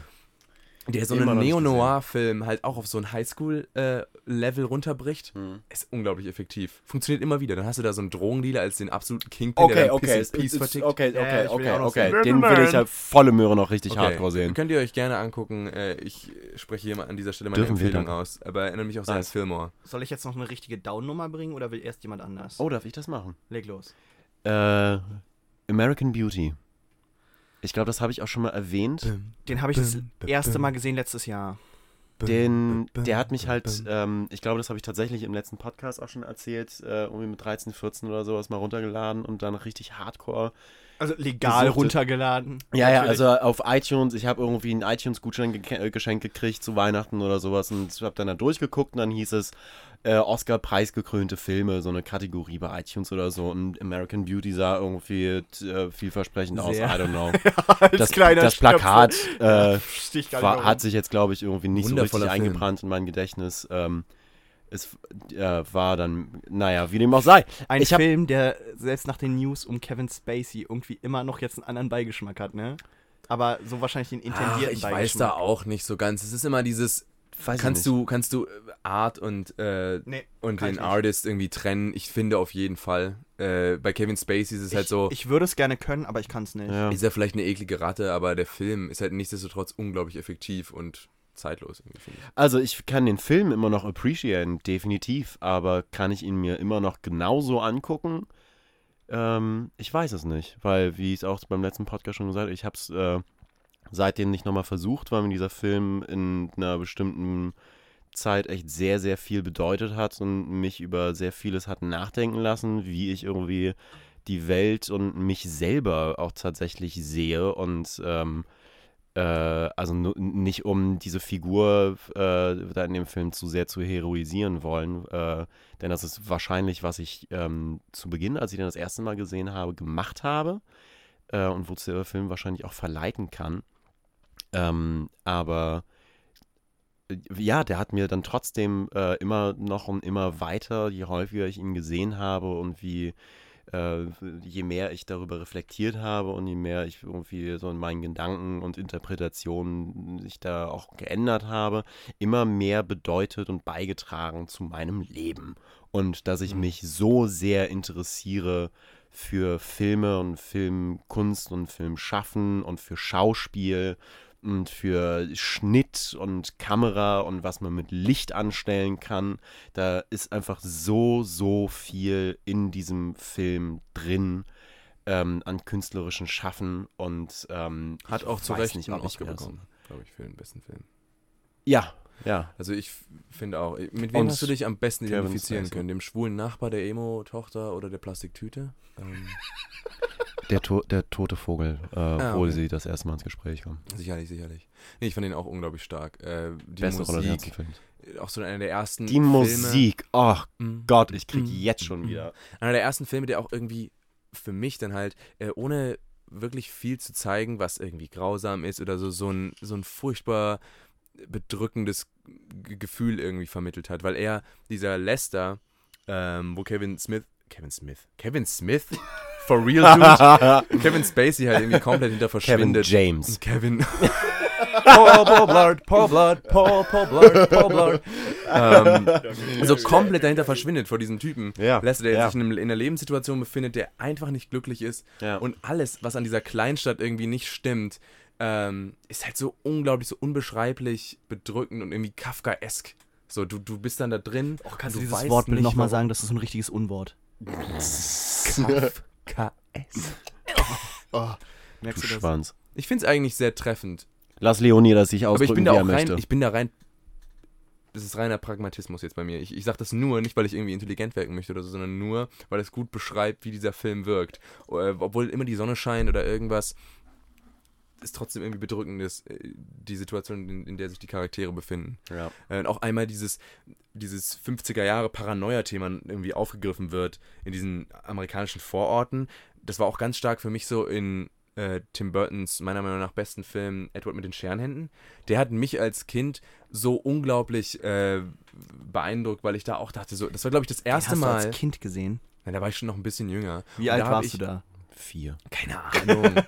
äh, äh, weiß ich nicht. Irgendwie Zehn, vielleicht ein bisschen älter. Hast du da keine Logbücher geführt? Und äh, komischerweise nicht. Okay. Ähm, aber Sorry. das war halt auch einer der ersten Filme, die äh, für mich so, da habe ich wirklich Charaktere drin gehasst. Und das war nicht irgendwie, das war nicht so ein so ein Bösewicht, der irgendwie Spider-Man einfach attackiert in einem, in einem Power Rangers Outfit, sondern das war, das waren einfach normale Menschen, die halt abgebildet wurden in diesem, also was heißt normal, natürlich karikiert, aber abgebildet wurden in dieser filmischen Welt. Und dann dachte ich so, boah, sind die perfide und widerlich. Ich rede jetzt natürlich von den Einwohnern da in diesem Vorort, diese, diese ganzen Housewives, die dann in, nein? Ähm, also ich habe ihn nicht gesehen. Doch, ich habe ich hab ihn gesehen. Furchtbar. Ich habe ihn Guck ihn gesehen. dir an, er ist äh, großartig. 2011, glaube ich. Ich finde ihn fantastisch. Also da, da kommt so viel mit rüber. Dieser arme Charakter, der da im, im Zentrum steht, wird eigentlich von seiner ganzen Welt eigentlich zerrieben. Also es von ist, seiner ein, es ist ein er dann interessanter Film. Ja. Das Problem, was ich bei Burton immer habe, ist, er ist so viel mit seiner Ästhetik beschäftigt und es wird so abgekultet. Immer darüber haben wir vor ein paar Podcasts gesprochen, Mhm. ähm, dass ich versuche, Tim Burton die Filme immer sehr zu mögen, aber mich ich- ich verstehe immer den Sinn von gewissen Ästhetiken nicht, weil die Ästhetik immer so eigentlich so ein Nebenschauplatz ist, die keinen großen Zweck erfüllt, außer dass sie halt das zu einem Tim Burton Film macht. Sicherlich. Und ich finde, ich finde, ich finde, die Geschichte äh, zeigt auf jeden Fall das, was du gesagt hast. Ne? Also wirklich, wo du denkst so, was, er sieht halt fucked up aus, aber eigentlich sind alle anderen fucked up. Die, die und er will eigentlich ja, und er will eigentlich ja. nur seine Ruhe haben. Aber ich habe einfach mit dieser Ästhetik von Tim Burton ganz oft bleibe ich einfach so davor stehen, weil ich immer, weil ich immer versuche zu verstehen, warum, warum das eine gewisse Ästhetik hat und diese Ästhetik in meiner Welt zumindest immer zu keinem Ziel führt. Zugegeben, es ist wirklich sehr äh, stilisiert wie eigentlich jeder seiner Filme. Ich finde halt nur, dass manchmal das ja kein keine direkte Intention verfolgen muss oder direkt irgendwie im Kontext des Films zu irgendwas führen muss. Manchmal ist es ja einfach nur ein Merkmal, was er dem Film aufdrücken möchte. Ja gut, bei- aber ich bin, ich bin ja. immer der Meinung, eine gewisse Ästhetik sollte was unterstützen. Und ich finde, von dem, was er versucht rüberzubringen, in dem Film jetzt als Beispiel, ja, also in, ich sag mal, in Sweeney Todd kann das durchaus äh, dem Ganzen einen gewissen äh, comical Aspekt geben, der den Film in gewisser Weise entschärft.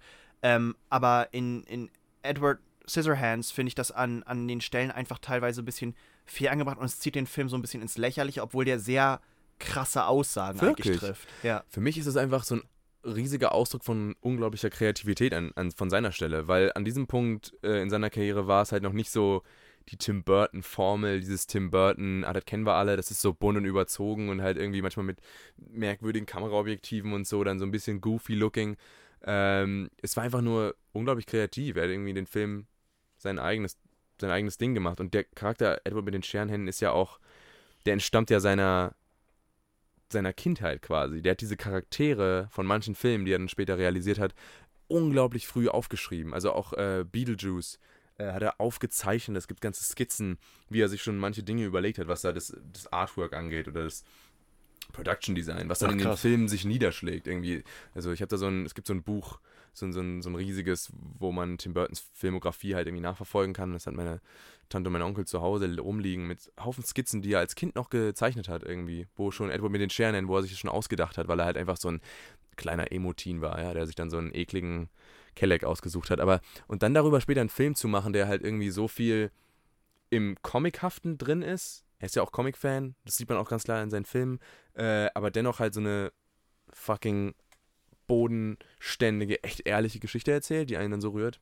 Finde ich halt irgendwie ziemlich cool. Deswegen äh, problematisch wird es bei Burton für mich, wenn er halt nicht mehr dieser, äh, dieser Kreativität folgt oder seinen eigenen Ideen irgendwie frönt, sondern halt etwas nimmt, was schon existiert und es durch die äh, Burtonsche äh, Schraube dreht quasi und sagt, guck mal, ich nehme jetzt äh, Alice im Wunderland oder ich nehme jetzt Charlie die Schokoladenfabrik oder Dark Shadows, was auch irgendwann mal eine beknackte Serie war, äh, und Holy mach das jetzt fuck. mein eigen. Aber es funktioniert halt nicht äh, auf der ganzen Linie. Es ist eigentlich mehr so ein bisschen, ah, okay, Tim, äh, it's okay, you know, do what you want. Ähm, seine besten Filme von damals sind alles seine eigenen Babys, würde ich sagen. Darf ich noch ein Ding Leg los. Also Oder- ich habe noch, ich hab noch zwei. Soll ich erstmal eins machen? Oder wollen wir demnächst mal so ein klitzekleines Päuschen Ich würde einfach vielleicht? durchziehen. Ja. Also machen wir noch so eine halbe Stunde Klatschen wir? und dann sind wir durch. Läuft. Dann machen wir keine Pause. Ähm, ich habe noch, um, um mal die traurige Schiene weiterzufahren, einen Film, äh, der mich sehr geprägt hat, gar nicht so alt, The Fault in Our Stars. Ist äh, ein Buch von John Green. Im Englischen Mhm. heißt, äh, im Deutschen heißt, glaube ich, Das Schicksal ist ein mieser Verräter. Hm. Tobi, Ja. willst du mir eigentlich die Eier schaukeln? Findest du nicht gut? Naja, it's pretty good. it's fine. Also ich fand, was, was, was ich Ich den Film davor, äh, jetzt kommt. sehr faszinierend fand, nee, ist einfach äh, die Machart, was Trauriges zu machen Ja. und dem Ganzen nicht einfach immer nur eine Schippe draufzulegen, von wegen, es wird schlimmer, es wird schlimmer, es wird schlimmer, sondern dem immer eine Spitze in eine andere Richtung zu geben. So, Aber der Film lebt davon, dass immer noch was schlimmer, aber noch was aber, schlimmer, wir, noch was äh, schlimmer nee, kommt. aber ist es, ist es so, also ich fand nicht, eigentlich, klar, die gewisse Dramatik des Films ist ja logisch, ne? Krebs und Krebs kommt zurück und, ne? Aber ich fand die, Das klingt wie so ein Ja. Kinderbuch für Dreijährige. Krebs und Krebs kommt zurück. gut, nee, aber was ich, was, was ich halt meine, oh, Tore. Gott. Das hat die ganze Stimmung Das ist so nicht okay. Okay, sorry. Nee, aber was ich, Red vom ähm, Tod. was, was ich halt fand, ist, dass klar ist da eine gewisse Tragik drin, aber gleichzeitig nimmt der Film das sehr ernst und, und für mich war es zum Beispiel, klar, du bist halt die ganze Zeit konstant am Heulen im Film, aber Speak for yourself. okay, ich war die ganze Zeit am Heulen am Film, ähm, am Heulen am Film, am Heulen im Film und das hat, ich fand, es wird nicht, es wurde nicht cheesy im Sinne von, dass die einfach immer nur eine Schippe draufsetzen. Also, ich finde, du musst in einer sehr bestimmten Lage gerade sein, um diesen Film zu gucken und ihn irgendwie authentisch zu finden. Ich finde, dieser Film lebt unglaublich davon, dass es halt einfach nur, guck mal, wir zeigen jetzt ein paar kranke Kids und das ist halt mega sad, weil die Krebs haben und der Krebs kommt auch zurück. Und ähm, mehr ist da halt nicht wirklich dabei. Deswegen finde ich ihn halt Nee, so emotional ich- ein bisschen ich- manipulativ. Nee, fand ich Äh, nicht. Das, also das würde ich unterschreiben für My Sister's Keeper. Ich weiß nicht, ob du den mal gesehen hast, auf Deutsch irgendwie das Leben, mein, ja, beim Leben meiner, Schwester. Beim Leben meiner Schwester, ja. und das, ja. das fand ich zum Beispiel ist das, was du gerade beschrieben hast. Und das fand ich bei The Fault in Our Stars eben nicht so, weil diese Geschichte äh, zwischen den beiden ähm, ist teilweise Nebenschauplatz von dem, was passiert. Also es geht viel mehr, finde ich, über die Beziehung der Eltern und wie die Eltern damit umgehen. Also nicht, dass sie das die ganze Zeit zeigen, aber das fand ich zum Beispiel viel härter. Nicht zu sehen, wie die beide damit umgehen, weil, na ja klar, die haben Krebs, sind bald tot. Äh, klingt, klingt jetzt irgendwie hart, aber so die Eltern Ja. fand ich härter. Also was mein Punkt immer ist, ist, dass du diese Geschichte ja auch erzählen könntest irgendwie, ähm, aber wenn du das, das ganze Krebsding wegnehmen würdest, wäre es halt eine unglaublich banale Liebesgeschichte über zwei Keks, die dann halt nochmal nach Amsterdam aber das, fahren und aber so. das kannst du ja nicht, das kannst du ja nicht wegnehmen, Nein, weil es natürlich so nicht, aber ist. deshalb denke ich jetzt so an andere Filme, die auch mit demselben, mit derselben Thematik irgendwie umgehen. Da fällt mir zum Beispiel 50-50 ein, ähm, mit Mhm. Joseph Gordon-Levitt, der auch an Krebs erkrankt ist und da geht es halt auch sehr stark auf den Einfluss, was es auf seine Freunde irgendwie ausübt, was es auf sein Umfeld irgendwie ausübt, aber auch wie er damit selber umgeht. Während ich bei The Fall in Our Stars immer das Gefühl hatte, dass es so, okay, wie können wir jetzt die traurigstmögliche Situation schaffen? Äh, oh, oh nein, Baby Driver hat auch Krebs. nein, nein, nein, der kam ist so- zurück. Wie bitte? Der hatte davor schon Krebs Ach und, dann, so. und dann kam der zurück. Ah ja, pardon, der Krebs kommt zurück. Das ist mit, äh, der, der, da spielt auch Alison Al Algebra. Den meinte er mit Baby Driver. Algebra zu, äh, zu spielt er aber auch. Gord. Das war sein Ah. erster großer Film. Ach, tatsächlich? Ja. Oh, wow. Ich meine, aber ich will ihm jetzt auch nicht zu viel absprechen, weil ich habe den auch gesehen und fand den jetzt auch nicht so irgendwie unaushaltbar oder so. Ich fand ganz im Gegenteil, dass man ihn durchaus gucken kann und ich war auch äh, an manchen Stellen echt gerührt und dachte mir, hey, äh, die Kids legen sich da ins Zeug, ne? die spielen halt Todkranke, ist ja auch mal eine Leistung für sich. Ähm, ich würde halt nur den nicht über irgendwas hinwegheben, was er nicht ist. Ja, also wie gesagt, ich würde ihn auch nicht wegheben, aber für mich zum Beispiel hat, also- also warum ich den als prägenden Film für mich zum Beispiel auswähle, ist halt, weil es für mich sich nicht angefühlt hat, dass sie einfach immer nur eine Schippe drauflegen, wie das oft halt so traurig, also My Sister's Keeper ist ja absolut so, dass die immer einfach nur eine Schippe drauflegen, so, oh ja, du bist eigentlich, du bist ein ungewolltes Kind, du bist eigentlich nur dafür da, dass du der Ersatzteilbaukasten für deine Schwester bist und sowas dann halt äh, bei to rumkommt. Bärbel. Wer ist Bärbel? Niemand. Aber ähm, wo wir doch gerade jetzt auch bei traurigen Filmen sind, ich würde, glaube ich, ganz gerne nochmal darauf eingehen, weil wir jetzt über Filme gesprochen haben, die uns geprägt haben. Ja. Und dass da natürlich Filme, die uns, die uns vielleicht mal zum Heulen gebracht haben, die vielleicht mal uns richtig emotional gefickt haben, würde ich echt mal gern von euch hören. So, was war so der erste Film oder einer der Filme, wo ihr sagt, den kann ich immer wieder gucken oder auch nie wieder gucken, weil der mich zu sehr zerstört hat, als ich den geguckt habe. Titanic. Aber den Jetzt kann hör ich, doch auf mit den kann ich Titanic. wieder gucken. Das war, du hast gefragt nach dem ersten Film. Du hast nach, du hast nach dem ersten. Hey, hör auf, sonst ist hier gleich äh, Hier ist gleich die Bullerei vor der Tür. du. Ja. Nee, äh, was ich halt meine ist. Das war Jack! der erste. Ja, Jack! ist okay. La lass mich auch auf die Tür. Nee, aber das war der erste Film, der mich halt wirklich. Vielleicht mit Bambi. Das, der oder Bambi, aber der, ich sag mal, erste Live-Action-Film, der mich wirklich richtig berührt hat. Und äh, The Fall in Our Stars ist zum Beispiel einer, den habe ich nicht mehr als einmal gesehen, weil ich glaube, dass der mich nochmal richtig. Vielleicht gar nicht mehr umhaut. Vielleicht habe ich ein bisschen Angst davor, dass ich danach dann so da sitze wie du, so, boah, was ein cheesy Scheiß. Ähm, aber das war zum Beispiel einer, der mich halt richtig mitgenommen hat. Was ist mit dir, Tore? Brücke nach Therabitia hat mich komplett auseinandergefleckt. Kenn ich nicht, erzähl mal. Corleone, das du Arschloch, Alter. Josh Hutcherson, ne? In einer seiner ersten Mhm. Rollen. Josh Äh, Hutcherson und Anna Sophia Robb und als die Lehrerin eine jüngere Zoe Deschanel. Oh, shit, ja. And she stole my heart. Das war übrigens Nee, weird, oder? Sie geht mit ihm in ein Museum allein. Ja, That's Mann, weird, weil, right? weil er der einfach der Student ist, so vollkommen normal und That's weird, right? ja, Mann, sie war hot, so die darf das. That's Ähm, like weird, right?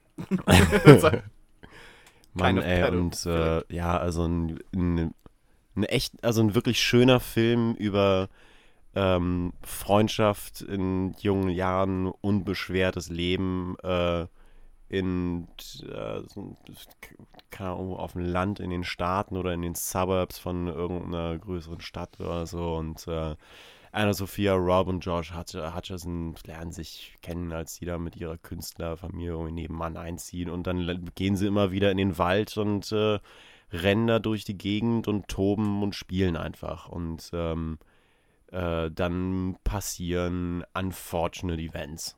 So. Und Also der Film hat mich, äh, der hat mich richtig, richtig gut auseinandergebaut, um es einfach mal so stehen zu lassen. So mit, keine Ahnung, 13. Ah, oder okay. so. Ja, das hätte mich jetzt auch nochmal interessiert, mit wann. Viele nennen ihn ja auch so als erstes irgendwie, wo sie damit konfrontiert wurden, mit so Tod, noch Tod von Freunden und so. Ja. Ähm, ich weiß nicht, ich habe den, glaube ich, zu spät geguckt einfach. Deshalb hat er für mich ja nicht dieselbe Wirkung gehabt. Ähm, aber, Aber ich glaube, wann hast du The Fault in Our Stars gesehen? Wie alt warst du da? weiß ich nicht, da war ich irgendwo 15, 10. 16? Klasse oder so. Ja, 15, 16. Das ist nämlich die, das ist nämlich die Edgelord-Phase, glaube ich, einfach von dir gewesen. Welche Phase? ja, genau. Ja. Weil ich habe den, ich hab den mit so ne, 18, 19 gesehen und mich hatte der halt richtig mitgenommen. Aber da hatten wir auch schon mal drüber gesprochen, dass wenn man älter ist, vielleicht auch Filme anders wahrnehmen kann. Eben. Und jedem Tierchen sein Pläsierchen. Ich meine, wenn das für dich funktioniert, dann äh, umso besser, ne? The more power to you. Ähm, ich hatte, ich habe auch auf jeden Fall Filme gehabt, die ich dann so auch anderen Leuten gezeigt habe, die überhaupt nicht dasselbe für die irgendwie ausgelöst haben. irgendwie. Ja. Und dann Ich glaub, man braucht halt- So, hä? Du brauchst halt Okay. richtiges Mindset, richtige emotional state für manche Filme Ja. einfach und den richtigen Zeitpunkt. Das Kapital. Kapital. Was? Tore wieder mit den unqualifizierten Kommentaren. Da, da, da, da, da, da. Ja, um nochmal ganz kurz zu meinem richtigen Tearjerker zu kommen. Also, das ist auch ein Film, den ich jedes Mal, immer wenn ich den wieder sehe, dann Ja. stirbt irgendwas in mir so ein bisschen.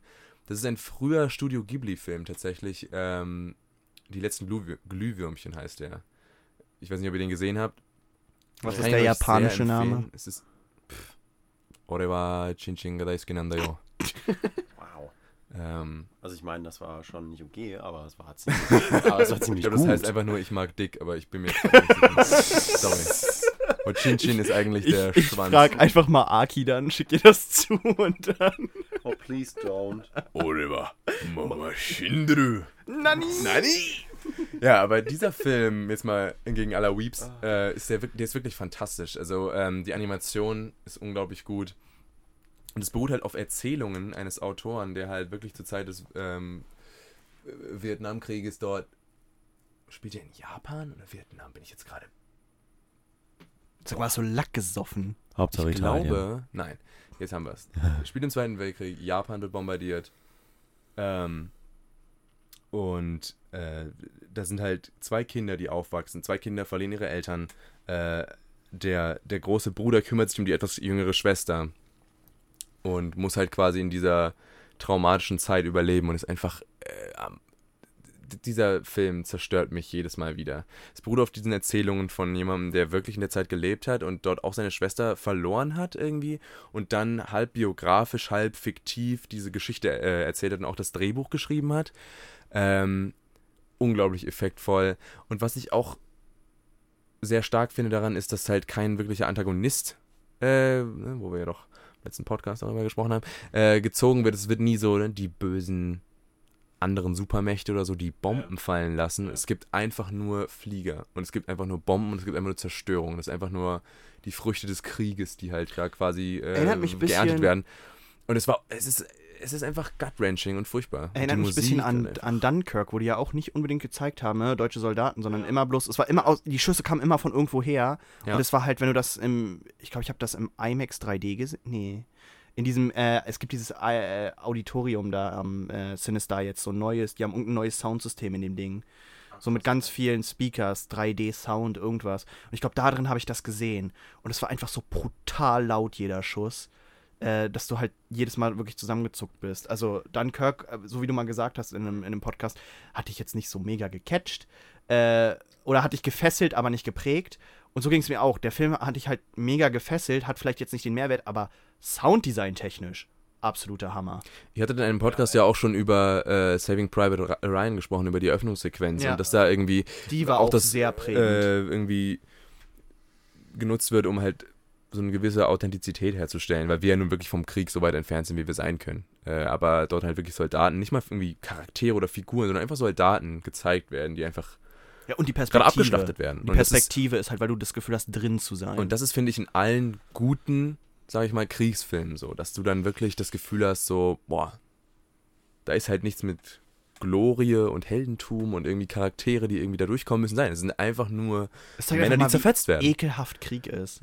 Und das ist halt, weil man nur die Zivilbevölkerung sieht in die letzten Glühwürmchen. Ähm, Ist ein Animationsfilm? ist ein Animationsfilm Grave of the Fireflies auf Englisch. Ich kann ihn dir ausleihen. Ist, Ah, äh, ist einfach. Nee, der zerstört mich jedes Mal wieder. Oh, Junge. Okay, einen habe ich noch. Hat Hau jemand von raus. euch noch einen? Oder Ja, machen wir das es damit zu Ende? so ein bisschen. Auf jeden ich Fall. hätte noch Nocturnal Animals. Ja. Oh ja, da geht's richtig los. Ich liebe diesen Film. Du liebst diesen Film. Ich finde ihn, gro- ich war einer der besten Filme 2016, glaube ich. Für Und das mich. ist jetzt der Zeitpunkt wahrscheinlich, wo alle Menschen den Film noch nicht gesehen haben. Äh, also Oh. entweder abschalten oder mal so einige Zeit vorausspringen. Eigentlich mal bis gucken, zum was Ende. passiert. Das, das wird das sein, womit wir jetzt beenden. Vielleicht. Vielleicht. Mal schauen. Mal Mal, gucken. gucken, was passiert. Bleibt dran, äh, vielleicht hört er ja was Wer Schönes. will, wer will anfangen? Tore, willst du? Also wir können aber vielleicht ganz kurz mal umreißen, ne? Nocturnal Animals, äh, zweiter Film von Tom Ford, 2016 kam er raus, ist ein Thriller-ish, ist ein Drama, ist auch eine Rachegeschichte. Es geht im Endeffekt um Amy Adams, die ein Manuskript zugeschickt bekommt von ihrem Ex-Mann, so Ex-Freund, und der will ein Buch veröffentlichen, das heißt Nocturnal Animals. Und darin beschreibt er halt seinen Gemütszustand, nachdem sich die beiden getrennt haben, beziehungsweise während die Aber beiden sich er getrennt beschreibt haben. es als Geschichte, die parallel dazu gezeigt wird. Ja, genau. Das wird dann im, ist es quasi dann wird zum Film im Film. Die Geschichte wird äh, uns nochmal gezeigt. Jake Gyllenhaal nimmt dann dort auch die Hauptrolle ein. Ähm, und es wird eine sehr perfide Geschichte, sehr abgefuckt, äh, wo ein Mann seine Frau und seine Tochter oder seine Töchter, nee, seine Tochter verliert. Ähm, und das halt quasi gleichzusetzen ist mit den Empfindungen, die äh, Jake Gyllenhaal im echten Leben, sage ich mal, äh, empfunden hat, als, seine, als er sich getrennt hat von seiner Frau. Wobei das äh, jetzt von, von dir bzw. euch so aufgemacht wird, das macht der Film so nicht unbedingt so explizit auf. Das wäre, Genau. also der Film erzählt diese beiden Geschichten parallel zueinander und schneidet da in, äh, ähm, also in bestimmten Abschnitten hin und her. Ähm, aber äh, abgesehen davon, dass bestimmte Schauspieler halt in beiden Geschichten äh, Rollen einnehmen, äh, gibt es keine Bezüge, ähm, die der Film aufmacht, direkt zwischen diesen beiden Geschichten. Also der, der größte Bezug, den du halt dem unterstellen kannst, ist, wie sehr es Amy Adams mitnimmt, immer wenn sie Teile liest und dass sie nicht davon lassen kann, im Endeffekt das Manuskript weiterzulesen. Wobei man dann natürlich argumentieren muss, dass es auch einfach eine fucked up Story ist, die sie da Ja. gerade liest. Also Genau. ganz unabhängig Ja. davon, wie sie das auf ihr eigenes Leben anwenden könnte oder auf ihre Vergangenheit mit, äh, mit ihrem Ex-Mann, ist es natürlich trotzdem eine unglaublich dramatische Ge Entwicklung, die dann da erzählt wird in diesem Manuskript. Und äh, ihr hattet letztes Mal im Podcast auch schon mal drüber gesprochen, noch mit Millie, glaube ich, äh, Mhm. über diese stark hervortretende Ästhetik des Films. Dafür ist Tom Ford natürlich auch bekannt als ähm, Mode-Papst. Ähm, er macht da echt schöne Bilder, die er da einfängt, finde ich. Und der hat für mich unglaublich viel gemacht. Ich glaube, die Eröffnungssequenz, ich saß im Kino und ich war einfach struck in awe, saß da mit offenem Mund einfach, weil es losging. Eine erst verschwommene Zeitlupenaufnahme von ein paar Tänzerinnen. Wenn ihr den Film gesehen habt, wisst ihr, wovon ich rede. Die sind jetzt vielleicht nicht so äh, ansprechend, Ah, äh, sage ich ja. mal, fürs, äh, fürs Mhm. konventionelle Auge. Die, die 400 Kilo Damen. Die sind fucking fett und disgusting. Ja. Wollen wir doch mal hier auf dem Teppich bleiben. Aber genau, die und die sind, äh, die Ah. tanzen da vor der Kamera und damit geht der Film los. Das heißt, du bist direkt, bist du direkt in so eine Stimmung hineingeworfen und du, du weißt nicht genau, wie du, wie du dich darüber. Wie du dich Ja, aber, äußern aber, sollst, genau, aber genau das da- ist das, das, das Ganze, was diesen Film beschreibt. Du weißt nie, wie du Ja. dich fühlen sollst. Und du versuchst immer die Frage zu stellen. Aber im Endeffekt die Entscheidung, ob du sagst, dass das eine, ein Sinnbild ist, die zweite Geschichte, für das, Mhm. wie er sich fühlt oder das, was auch passiert, ähm, entscheidet ganz stark, meiner Meinung nach, über das Ende des Films, was du verstehst, was am Ende des Films passiert. Ja, auf jeden Fall, auf jeden Fall auch. Wobei ich ähm, mir gerade durch den Kopf gegangen ist, dass man dieses, äh, genau dieses Sinnbild für Jack Gyllenhaals Gemütszustand äh, in dieser zweiten Geschichte repräsentiert zu sehen oder metaphorisch dargestellt zu sehen, gegebenenfalls auch be, äh, bewusst ähm, beabsichtigt sein könnte von Ford als ähm, die Lesart von Amy Adams dieses Manuskriptes. Also ich bin mir da unglaublich Also sicher, dass das da seine Intention war, auf jeden Fall, weil man sieht halt auch, er, er, er, er benutzt visuelle Cues, ähm, die dann in der Geschichte, in, der, in den Rückblenden, was sie mit ihrem Ex-Mann durchmacht, ähm, die aber auch wieder auftauchen in der Geschichte, die sie liest. Das heißt natürlich, es geht von ihrem Charakter aus. Wir sehen es durch ihre Augen. Ja, genau. Aber wir man sieht dann zum Beispiel, es gibt eine Szene, wo sie sich von ihrem Ex-Mann trennt, äh, der das Buch geschrieben hat. Und das ist vor so einem, äh, äh, das ist vor so einem Parkhaus und da steht ein Auto drin. Und das Auto hat eine ganz starke Bedeutung dann in der Story. Das ist das Auto, was dann der, was dann der Mann fährt, was ihn quasi zu seinem, zu seinem Verderben fährt, beziehungsweise seine Frau und seine Tochter. Also und solche Sachen finden sich aber die ganze Zeit in Parallelen halt immer wieder in der in den Rückblenden und wieder in dieser Erzählung, die Amy Adams dann halt in ihrem Kopf entstehen lässt. Deswegen würde ich mal sagen, äh, ist es durchaus plausibel zu sagen, dass das seine Intention oder Les oder Lesart dieses Films war. Aber das ist auch jedem selbst überlassen. Das fand ich auch unglaublich interessant an dem Film. Ich habe das mit einer, meiner besten Freundin im Kino gesehen. Ähm, und auch wenn wir beide andere ähm, Eindrücke davon hatten, waren wir dennoch beeindruckt einfach. Also ich habe es auch gesehen, ich bin reingegangen, habe das mit einer Freundin gesehen äh, und wir haben da sehr unterschiedliche Eindrücke am Ende rausgezogen. Wir fanden den Film beide brillant, sind da rausgegangen, waren total geflasht. Wir haben Mhm. den irgendwann abends am Potsdamer Platz geguckt, so nach dem Motto, hey, lass mal einfach ins Kino gehen und wir sind reingegangen ähm, und haben uns das angeguckt. Aber wir, zum Beispiel, wir waren uns am Ende über das, über das Ende sehr, sehr uneins, was eigentlich passiert ist Hm. weil wir das auch sehr unterschiedlich gesehen haben, was in den Geschichten passiert ist. Also ich zum Beispiel, äh, ich zum Beispiel äh, habe gesehen halt am Ende, dass sich, dass das, der, das ganze Manuskript quasi als Abschiedsbrief von ihm gedacht war und ich war der Meinung, dass er sich am Ende umgebracht hat, weil er nicht Ist eine Lesart? weil er es nicht aufgetaucht ist und äh, Oh. und meine Begleitung, die dabei war, hat das halt gesehen, dieser ganze äh, die ganze Geschichte, als dass er damit endlich so alles gesagt hat und jetzt abschließen kann und einfach weglaufen kann von dem ganzen Ding. Und von dem Gemütszustand und so her würde ich halt sagen, dass er, dass es eher eine so ein Suicide Letter war. Ja, das ist, und Also- das ist, glaube ich, die Stärke dieses Films halt einfach. Es ist halt unglaublich krass. interpretatorisch, aber was mich zum Ja. Beispiel Ja. so geflasht hat an dem Film und so geprägt, ist, ähm, wie der mit Stille umgegangen ist. Weil es gibt einfach so viele äh, Stellen, wo dieser Stillen Amy keinen Adams Ton hat. Bart. Es gibt so Rede weiter. Äh, aber es gibt so, ähm, ich habe jetzt auch nur noch äh, so vereinzelte Bilder im Kopf äh, von Zeitlupenaufnahmen von Amy Adams, äh, ähm, äh, ich glaube in der Badewanne, und die aber vollkommen überfordert ist von diesem Manuskript, was sie da gerade liest und äh, ach ja, äh, Das hat- Bilder. Ich habe ich hab sehr, sehr viele Bilder von diesem Film im Kopf, die sich Ja, da ich Ich glaube auch die Bilder, die. Bilder sind die, ähm, und auch wie er mit den Bildern arbeitet, es gibt ja diese eine, nicht wirklich Vergewaltigungsszene, aber wo dann die Tochter und die Frau in dem Rück, also in dem zweiten, in der zweiten Geschichte gefunden wird. Und Ja. einfach diese Bilder, die gezeigt werden, das sind ja zum Teil einfach nur so Standbilder, die gezeigt werden mit irgendwelchen Effekten drüber. Die bleiben einem so hängen Ja. im Kopf, dass die Direkt einen wirklich so verfolgen. Auf der Netzhaut irgendwie. Ich habe, also ich bin auch da rausgegangen, habe danach echt lange, ich bin auch, hab auch nicht geschlafen erstmal. Ich war so, meine Fresse, der hat mich jetzt richtig gefordert einfach. Und das hatte ich halt überhaupt nicht erwartet, weil ich bin einfach reingegangen, ich hatte Ja. Gutes gehört. Äh, ich mochte Tom Ford von seinem, von seinem Debüt mit äh, A Single Man. Aber hat er nochmal irgendwie eine riesige Schippe raufgetan. Ähm, ich will noch zwei Dinge hervorheben. Einerseits, ähm, wir reden jetzt ziemlich viel auch über den Plot des Films. Das heißt aber nicht, dass ihr ihn euch nicht angucken solltet. Wenn, selbst Nee. wenn ihr das jetzt schon alles hört, so ja, Jake Gyllenhaal geht's scheiße, äh, ist egal, guckt ihn euch an, weil der Ja. gibt einem so der unglaublich Film viel. hat vor allen Dingen So ästhetisch unglaublich einfach viel. so einen großen Mehrwert. und wir wenn ihr so ein bisschen auf Thriller steht und nicht so ganz äh, zart beseitigt ist, seid, dann guckt ihn euch auf jeden Fall an. Ähm, Also wir haben tatsächlich äh, von der Synopsis bisher herzlich wenig verraten, abgesehen von Anfang und Ende. Ja gut, aber das ist, aber das ist auch weil in es halt Ordnung. überlassen ist, auch ein bisschen, wie du es interpretierst. Und Ja. das macht, das Anfang und Also der Anfang und das Ende machen halt nicht unbedingt Ja. so viel von dem Film aus. Man könnte auch sagen, dass ja auch Amy Adams in dem, gerade in, in dem Punkt in ihrem nicht. Leben ist, wo ja auch gar nicht so viel passiert. Also sie liest ja im Endeffekt nur dieses Buch, dann sieht man immer nur, wie sie zum Teil die Krise kriegt, weil sie dieses Mhm. Manuskript gerade liest. Äh, mehr passiert da nicht.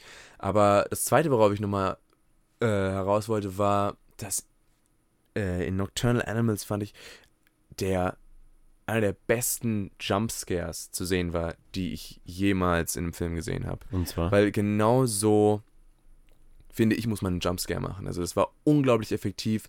Geht ja heutzutage mittlerweile so ein bisschen als Trope. Äh, sehr ausgelutscht, gerade in Horrorfilmen, wo man dann einfach eine starke Tonspur drüberlegt und dann einfach äh, den Zuschauer dazu zwingt, äh, darauf zu reagieren, weil sich einfach Leute erschrecken äh, durch einen großen, großen Sound, danke Tore, für die Demonstration. Das ist gern geschehen. Ähm, genau, aber eigentlich funktionieren ja Jumpscares auch, noch, auch auf eine ganz andere Weise. Oh Gott, mein Bier ist alle. Das ist ein richtiger Schreck. Das, ist, das war ein richtiger Jumpscare. Puh, da ging es mir gerade bis in die Eier. Ein Aber deutscher Jumpscare. jedenfalls gibt es in Nocturnal Animals einen Jumpscare. Ich werde nicht sagen wann. Oh, Hallöchen, Popöchen. Ähm, und der ist unglaublich krass. Also wir sind alle im Kino zusammengezuckt. Äh, Amy Adams sieht etwas auf einem Überwachungsvideo, äh, was einen unglaublich in die Höhe springen lässt. Und nicht, weil da irgendein Ton drüber gelegt wird, sondern weil einfach nur etwas passiert, was in der diegetischen Welt trotzdem irgendwie Sinn ergibt und du dich erschreckst. Flüstert's ins Mikrofon, ich will's hören. Wie bitte? Ach so, nee, dann hören sie Leute. Nee, okay, äh, ist egal. Dann hören sie Leute Und ähm, ich habe danach, ich habe mich danach umgedreht und habe gesagt, boah, ich hoffe, dass das der letzte Jumpscare in diesem ganzen Film bleibt. Der einzige bleibt, einfach der einzige Jumpscare, dass sie das nie wieder machen. Und ähm, genau das hat Tom Ford dann gemacht. Also es kam danach nie wieder ein Jumpscare, äh, aber du warst in den Minuten danach, waren alle auf 180 einfach und On haben so edge. und on edge und waren mit Amy Adams. Sie geht alleine zurück in ihre Wohnung und dann hast du diese Kamerafahrten. Sie geht alleine in die Wohnung und du denkst die ganze Zeit, oh, vielleicht könnte noch irgendwas passieren, aber es passiert nie was. Aber es lässt dich in diesem Zustand der Aufgewühltheit und der Furcht einfach. Und genauso müssen Jumpscares funktionieren. Weil wenn du sie natürlich zu oft benutzt, dann haben sie keine Wirkung, dann sind sie obsolet. Ähm, und hier hat es unglaublich gut funktioniert. Also Kudos auf jeden Fall an ähm, Tom Ford an dieser Stelle und auch an die Macher. ja. Ähm, ich. Baby. Das ist mein Nocturnal Animal right here. Ist gerade wieder aufgewacht. Ähm, aber ich wollte, der gute Tore hat doch angedeutet, dass er diesen Film in einem Punkt in seinem Leben gesehen hat, der Oh seine, Gott. der seine, der seinen Gucken wirklich äh, beeinflusst hat. Und das möchte ich jetzt. Ich Ja, möchte hören, ich also, möchte. Oh, äh, ja, also äh, ich glaube, das ist ein Film, den man halt auf sehr, sehr viele unterschiedliche Arten und Weisen sehen und erleben kann. Ähm, äh, nicht nur so, was einem, was man irgendwie so generell für Einstellungen Filmen gegenüber und Genres gegenüber hat äh, oder den Darstellern, die da vorkommen oder Erzählstilen. Ähm, ich habe den auf jeden Fall in einer relativ speziellen Lebensphase irgendwie einfach geguckt. So, wo der mich am Ende des Tages ziemlich äh, äh, verdattert, ziemlich äh, geplättet irgendwie zurückgelassen hat, weil was ich, als ich den das erste Mal gesehen habe, mitgenommen habe, ist, manchmal gehen Dinge kaputt. Und die werden dann auch nicht mehr heil. Und das ist es. Und das war in zu dem Zeitpunkt, dann überträgt man das natürlich sofort irgendwie auf die Dinge, die einen, die einen gerade am meisten beschäftigen. Und äh, das ist die Erkenntnis, äh, will man vielleicht nicht haben. Oder äh, ähm, fühlt sich da irgendwie was aufgedrückt ähm, oder finde das einfach zu krass, um das zu akzeptieren, dass das sein kann. Denn das ist eine, das ist eine richtig heftige Sache. So manche Dinge gehen einfach in den Arsch und das ist schlimm für alle Beteiligten und niemand will das, aber das ist passiert und das ist jetzt rum. So, Ja, that's life. ja. Die Frage, die ich jetzt noch hätte, ist, mit welcher Figur, wenn überhaupt, konntet ihr mehr sympathisieren oder welche konntet ihr mehr verstehen? Also konntet ihr quasi, auch wenn man es jetzt sehen möchte, dass das vielleicht durch Amy Adams Augen sind, aber konntet ihr euch eher mit Amy Adams Position ähm, identifizieren oder die verstehen oder eher äh, den Jake Gyllenhaal, wenn wir jetzt mal das äh, Manuskript sehen, als seine Stimmung? Ich konnte mich mit Aaron Taylor Johnson äh, identifizieren. Ja. Raped Rothaarige und scheißt nackig auf einem. Wollte gerade sagen, ich kack auch der, ganz in der ähnlich. Pampa. ja.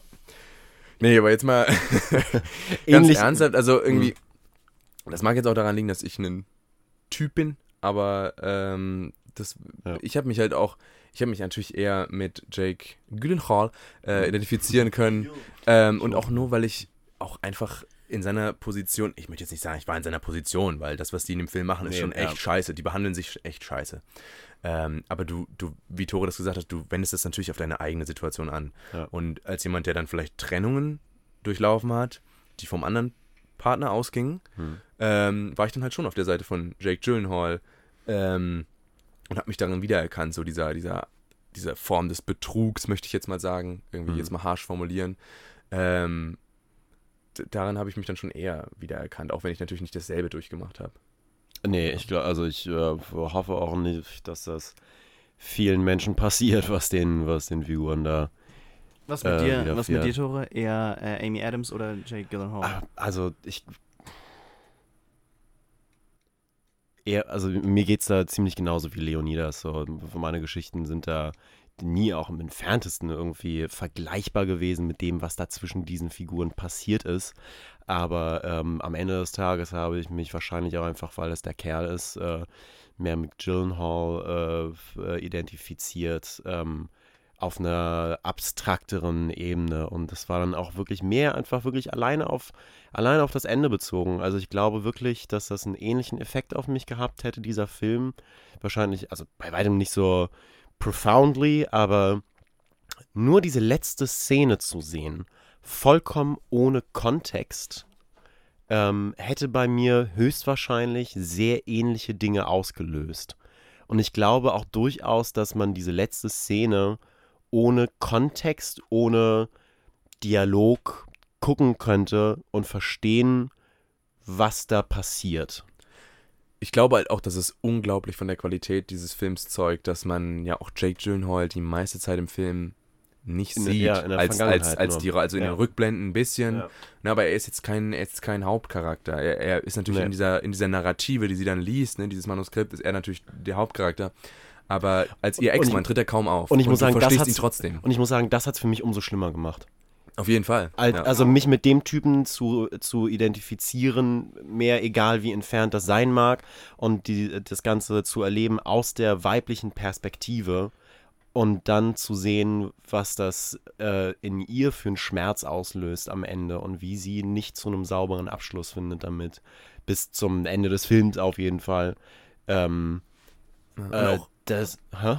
auch als Jake, der ja nicht, es ist ja nicht der Einzige, der dann diese Trennung verarbeitet. Ganz im Gegenteil. Also Amy Adams, wir treffen sie in einem Punkt in ihrem Leben, wo sie eigentlich gerade alles, ähm, ne, sie ist beruflich erfolgreich, Erfolgreich, sie hat einen ja. neuen Mac da am Start, aber sie ist trotzdem in einem Zustand, wo man merkt, die ist halt auch nicht irgendwie happy jetzt. Die ist nicht irgendwie, sie hat, die ist komplett über, darüber hinweg, was passiert ist, sondern die kriegt dieses Manuskript in die Hand und bricht einfach komplett auch zusammen über die, Ja. über die, äh, über die Zeit des Films. Also das Sodass am Ende eigentlich beide immer noch kaputt sind von diesem, von diesem Bruch. Also für mich war es nämlich ein bisschen anders. Ich konnte mich am Anfang viel mehr mit äh, Amy Adams Position Du kaltherziger Außen- Bastard. auseinandersetzen. Nee, und das hat sich im Laufe des Films nämlich gewandelt. Also am Ende auf jeden Fall konnte ich äh, Jake Gyllenhaal sehr viel mehr irgendwie verstehen und natürlich, weil du einfach mehr wusstest über ihn oder ne, aus, aus dieser Zwischenwelt viel mehr angenommen hast quasi. Ja. Ähm, aber vor allen Dingen am Anfang dieses, da kommt jemand in dein Leben oder wieder zurück in dein Leben, ähm, der alles so völlig auf den Kopf stellt und du fängst so an, so Sachen zu hinterfragen und Sachen kommen hoch, die du vielleicht nicht so verarbeitet hast. Also ich konnte mich definitiv mehr am Anfang, wo, und das, wie gesagt, das hat sich im Laufe des Films verändert oder sehr stark verändert. Aber auf jeden Fall großartiger Film kann man nur empfehlen. Ja, definitiv. Also wer ihn nicht gesehen hat und äh, trotzdem so tapfer gewesen ist oder so neugierig, sich das bis jetzt hier reinzuziehen, ähm, tu's. Also zieh's dir rein. Das Sind auch eigentlich Durch die Bank Lustig. alle großartig. Aaron Taylor Johnson, ich habe ihn nie so gut gesehen. selten Aaron Taylor, einen Film gesehen, der durch die Bank weg so gut ja, weil Aaron Taylor ist. Johnson ist auch jemand, der, der einfach, also sorry, aber den, den sehe ich manchmal, der ist wie ein Vanillepudding einfach. Der ist in Godzilla, äh, macht Ja. er keine neuen Töne auf, in Avengers, rennt er in Kugeln rein, so who neuen. cares. Aber in diesem Film holen sie wirklich was aus diesem blanden äh, Südstaatler raus und ich finde das richtig äh, gut gemacht. Ja, auch Michael Shannon sehen. wieder fantastisch Warte, besetzt einfach. Aaron Taylor Johnson war der, Der Redneck. Fucking Der Redneck. Kick-Ass. das war Sam Taylor Johnson, So ein- Nowhere Boy. so ein verdammter. Hurensohn in diesem Film. Ey, du In- in Nocturnal Ja, das Animals, ist ein meinst du? Film, den man, ja, den man, wo man, Ich fand ein Charakter, den man so abgrundtief einfach mit allem hassen kann. ja. Ja, auch, das wäre auch nochmal interessant, sich irgendwie damit auseinanderzusetzen. Dafür müsste ich den Film aber mir nochmal anschauen, um da wirklich äh, mehr drauf ansteigen zu können, was man da irgendwie so analysieren und interpretieren kann. Machen wir, Tore. Nächste, nächste, nächste ha Hausarbeit. Äh, Oh yeah. Performance von Aaron Taylor Johnson in Nocturnal Animals. Oh, oh, Haben wir noch was? Wir sind auch schon wieder bei fast zwei Stunden. Nee, das letzte, was ich ansprechen äh, äh, wollte, war Black Swan. Den habe ich damals mit einer ziemlich coolen Truppe von Leuten im Kino gemeinsam geguckt. Äh, hab's vergeigt, die richtigen Tickets für das richtige Kino zu organisieren. Dann mussten wir zum anderen Tigern und hab's auch rechtzeitig geschafft, habe mich da reingeschmuggelt, weil ich noch keine 16 Jahre alt gewesen bin. Und äh, der Film hat mir gezeigt, dass man richtig, richtig fetten Grusel und Psycho-Scheiß irgendwie auslösen kann mit relativ geringen Mitteln. Und am Ende war ich da richtig, richtig geflasht und war äh, äh, das war so das menschliche Gehirn komplett auseinandergebaut und in den Wahnsinn versunken. Äh, und das habe ich in der Form bis zu dem Zeitpunkt noch nicht gesehen. Und ähm, jetzt natürlich immer wieder in unterschiedlichen Formen und so weiter und so fort. Aber ich werde da 14 gewesen sein, schätze ich mal. Und äh, das war fett. Das war echt, echt fett. Das ist so eine der Kinogänge, die, der, ja, die sich echt, echt eingefressen haben in mein Gedächtnis. So. Ich finde es halt auch, fand ich auch unglaublich stark, wie man äh, eine lesbische Sexszene einfach so mit so wenig Mitteln einfach äh, Definitiv. gut machen kann. Ja, Und definitiv. Kunis, Kein einziger Portman. Nippel. Kein einziger Nippel. Und ich war trotzdem nie härter. äh, hard as fuck. Ja. oh, furchtbar. Nee, Das, aber das kommt in den Film. Trailer, das schicke ich gleich mal an Mami Ach. und Papi. Oh Gott. Super. Juni, Uwe, alles cool. alles richtig gemacht. Haben sich freuen. Wir sind so All- stolz auf dich. Alles richtig gemacht mit dem Bengel. äh, hey. Gut. Haben wir noch irgendwas loszuwerden? Letzte Worte. Uh, Leonidas, wie fühlst du dich? Gut, Ja? sehr gut, befreit. Nice. Ähm, ich finde es auch schön, dass ich mit Leuten über diesen Film reden kann, weil manche auch meinten, ja, ich meine, der war in Ordnung, war jetzt nichts Besonderes oder so. Kuba. Ja, und ich fand das halt wirklich einfach unglaublich cool, dass, dass, dass, dass Leute den ebenfalls so beeindruckend fanden. Ähm, nicht Ja. der Ballettfim, sondern ähm, Ja, ja, Nocturnal Nocturnal Animals ist diesem Punkt. Aber genau. ja, Leute, bleibt offen, guckt Filme. Ähm, Sendet uns doch bitte endlich Fanmail an. Fanmail an lass mal über Filme reden at gmail.com. oh, Einfach mal, wie, wie hört ihr den Podcast? Was gefällt euch am Podcast? Was sind Filme, über die ihr uns gerne mal reden hören was würdet? gefällt euch nicht am Podcast? Äh, Was gefällt euch nicht an Tobi? So, äh, Oder Tore. oder Tobi. Oder Ja, genau. Was Leonidas. gefällt euch an den beiden nicht? Ja. Schreibt's in die Kommentare. Liken, teilen, favorisieren, abonnieren und bitte der Tante schicken. Drückt auf den Bell-Icon. Können wir 10.000 Likes? Und wir ziehen uns aus. Und wir hören euch dann äh, in der nächsten Fernsehsendung von Radio Podcast Tittenfick. Äh, das sind dann wieder die ominösen Minuten am Ende, die ich rausschneide. Wo Obviously. jetzt tu doch nicht so. Tu doch nicht so. Einfach, glaub ich, gehen. Leute, Ratatatat. Macht euch einen netten. So. Wir hören uns. Bye.